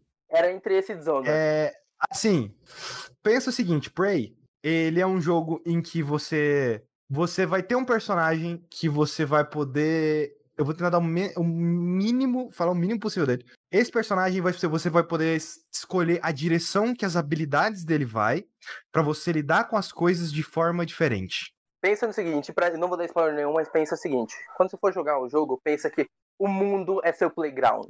Você pode brincar, digamos que você pode brincar naquele playground. Como você Por, quiser. exemplo, por exemplo, ah, para você, você tem uma passagem pra você passar. Existe Tá bloqueada. tá bloqueada. Aí você pode tentar procurar a chave ou tentar procurar algum lugar pra você escalar pra passar por trás daquilo. Você tem essas duas opções pra você. Não só isso, você não vai ter só duas, você vai ter várias opções. E é assim que é o jogo inteiro. O jogo ele tem uma história concisa e você vai aprendendo a história conforme você vai jogando, conforme você vai descobrindo a coisa. Eu não quero falar da primeira hora do jogo, mas digamos que você tá na- nessa espaçonave e você vai entender o que caralho está acontecendo. E você vai entender por meio de registros, de logs, você vai ver algumas coisas na espaçonave que tá acontecendo que é estranho. E, e por aí vai, cara. Prey é maravilhoso, é um dos melhores jogos que eu joguei. Então, tá aí minha indication. É, Ok. Acho que é um dos melhores da década, né? Assim, eu acho que ele entra, assim, sem dúvida. Velho. Entra pros melhores da Acho década. que me- meu top 5 da década.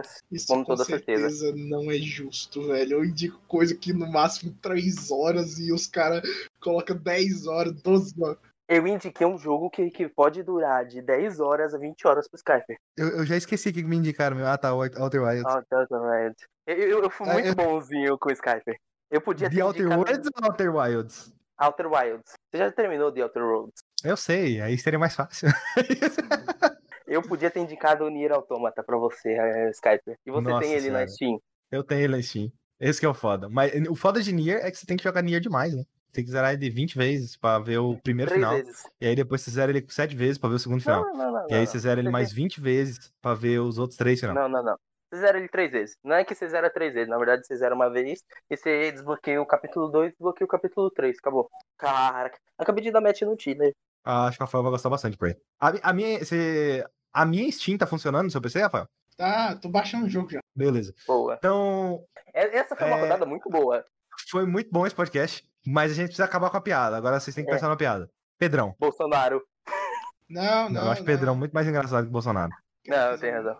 Eu, eu- tinha uma piada que eu, que eu, que eu, eu esqueci. Caraca, velho, ela é muito boa. Pedrão, o Rafael, você pode pensar que, que o Pedrão, provavelmente no passado, ele era um incel? E né? não, eu já quase ele tá- fui. Eu, ele eu- tava- eu quase muito. Eu já quase fui um incel. Eu, eu quase fui incel. Ele ganhou uma carteirinha pela metade, assim, sabe? Não, não, eu Você é fui, quase eu um quase incel. fui. Eu já quase fui, gente. Quase fui. Caralho, todo, todo, todo homem na internet quase já foi um céu. Verdade. Ah, eu não fui tão incel assim, não, velho. Não, mas se você Algum- parar pra pensar, se você tivesse lembrança dos tempos que eu tenho, como eu tenho, ou se você voltasse nos podcasts antigos, você ia perceber É. alguns traços. Não, a gente tinha uns traços bem. Em mim, não, em mim eu acho difícil. Cara, no hobby da semana passada eu tava muito em céu mandando. Não, Rafael full pro incel. mandando Rafael, é. salve pro comando vermelho. Co- Como é que foi o seu disclaimer? Ah, é, eu falei pro Pedrão botar no, no, no, no, no- negócio lá do coisa lá do coisa lá do. O A gente disclaimer. ofendeu pessoas pessoalmente. naquele O Hermes, episódio. o Hermes falou que, tipo assim, ô, se botou disclaimer, é porque o episódio vai ser top. É óbvio, É, a gente não pode. A gente, a gente tem que garantir não receber processo. Que eu, que eu botei o É. disclaimer lá no início, né? Do, do podcast. Eu só tenho mais uma coisa pra, pra, pra dizer pro Pedrão. Pedrão. Hum. Sente a pressão, neném. Não, esse episódio aqui é total do Rafael. Brilhei, brilhei, brilhei. Brilhei. Não, não, não. Eu eu tirei a faca e o queijo pra brilhar, Rafael.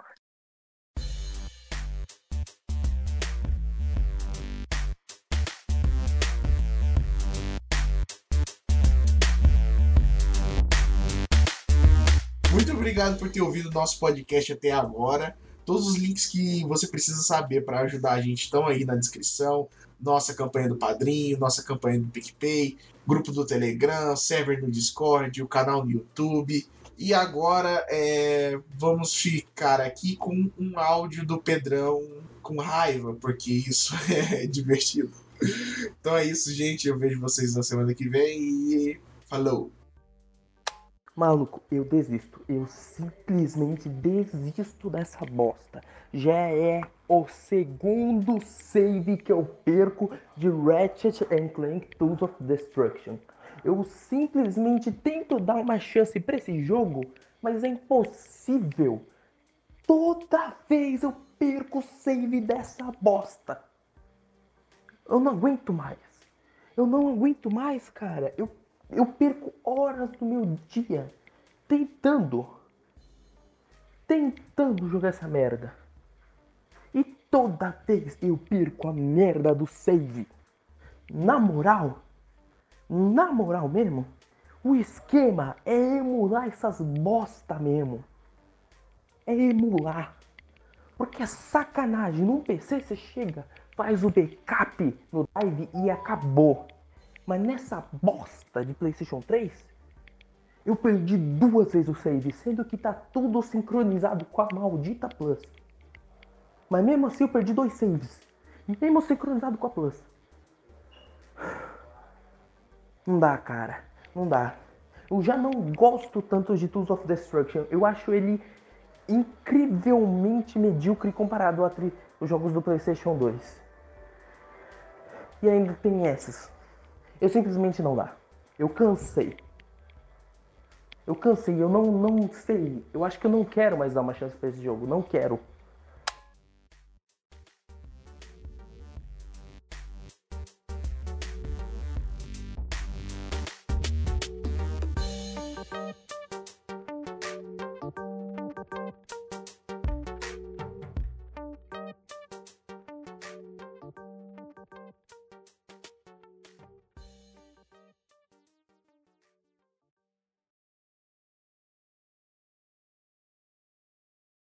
Quem presta na Start Zone só indicou coisa boa. Exatamente. Uou.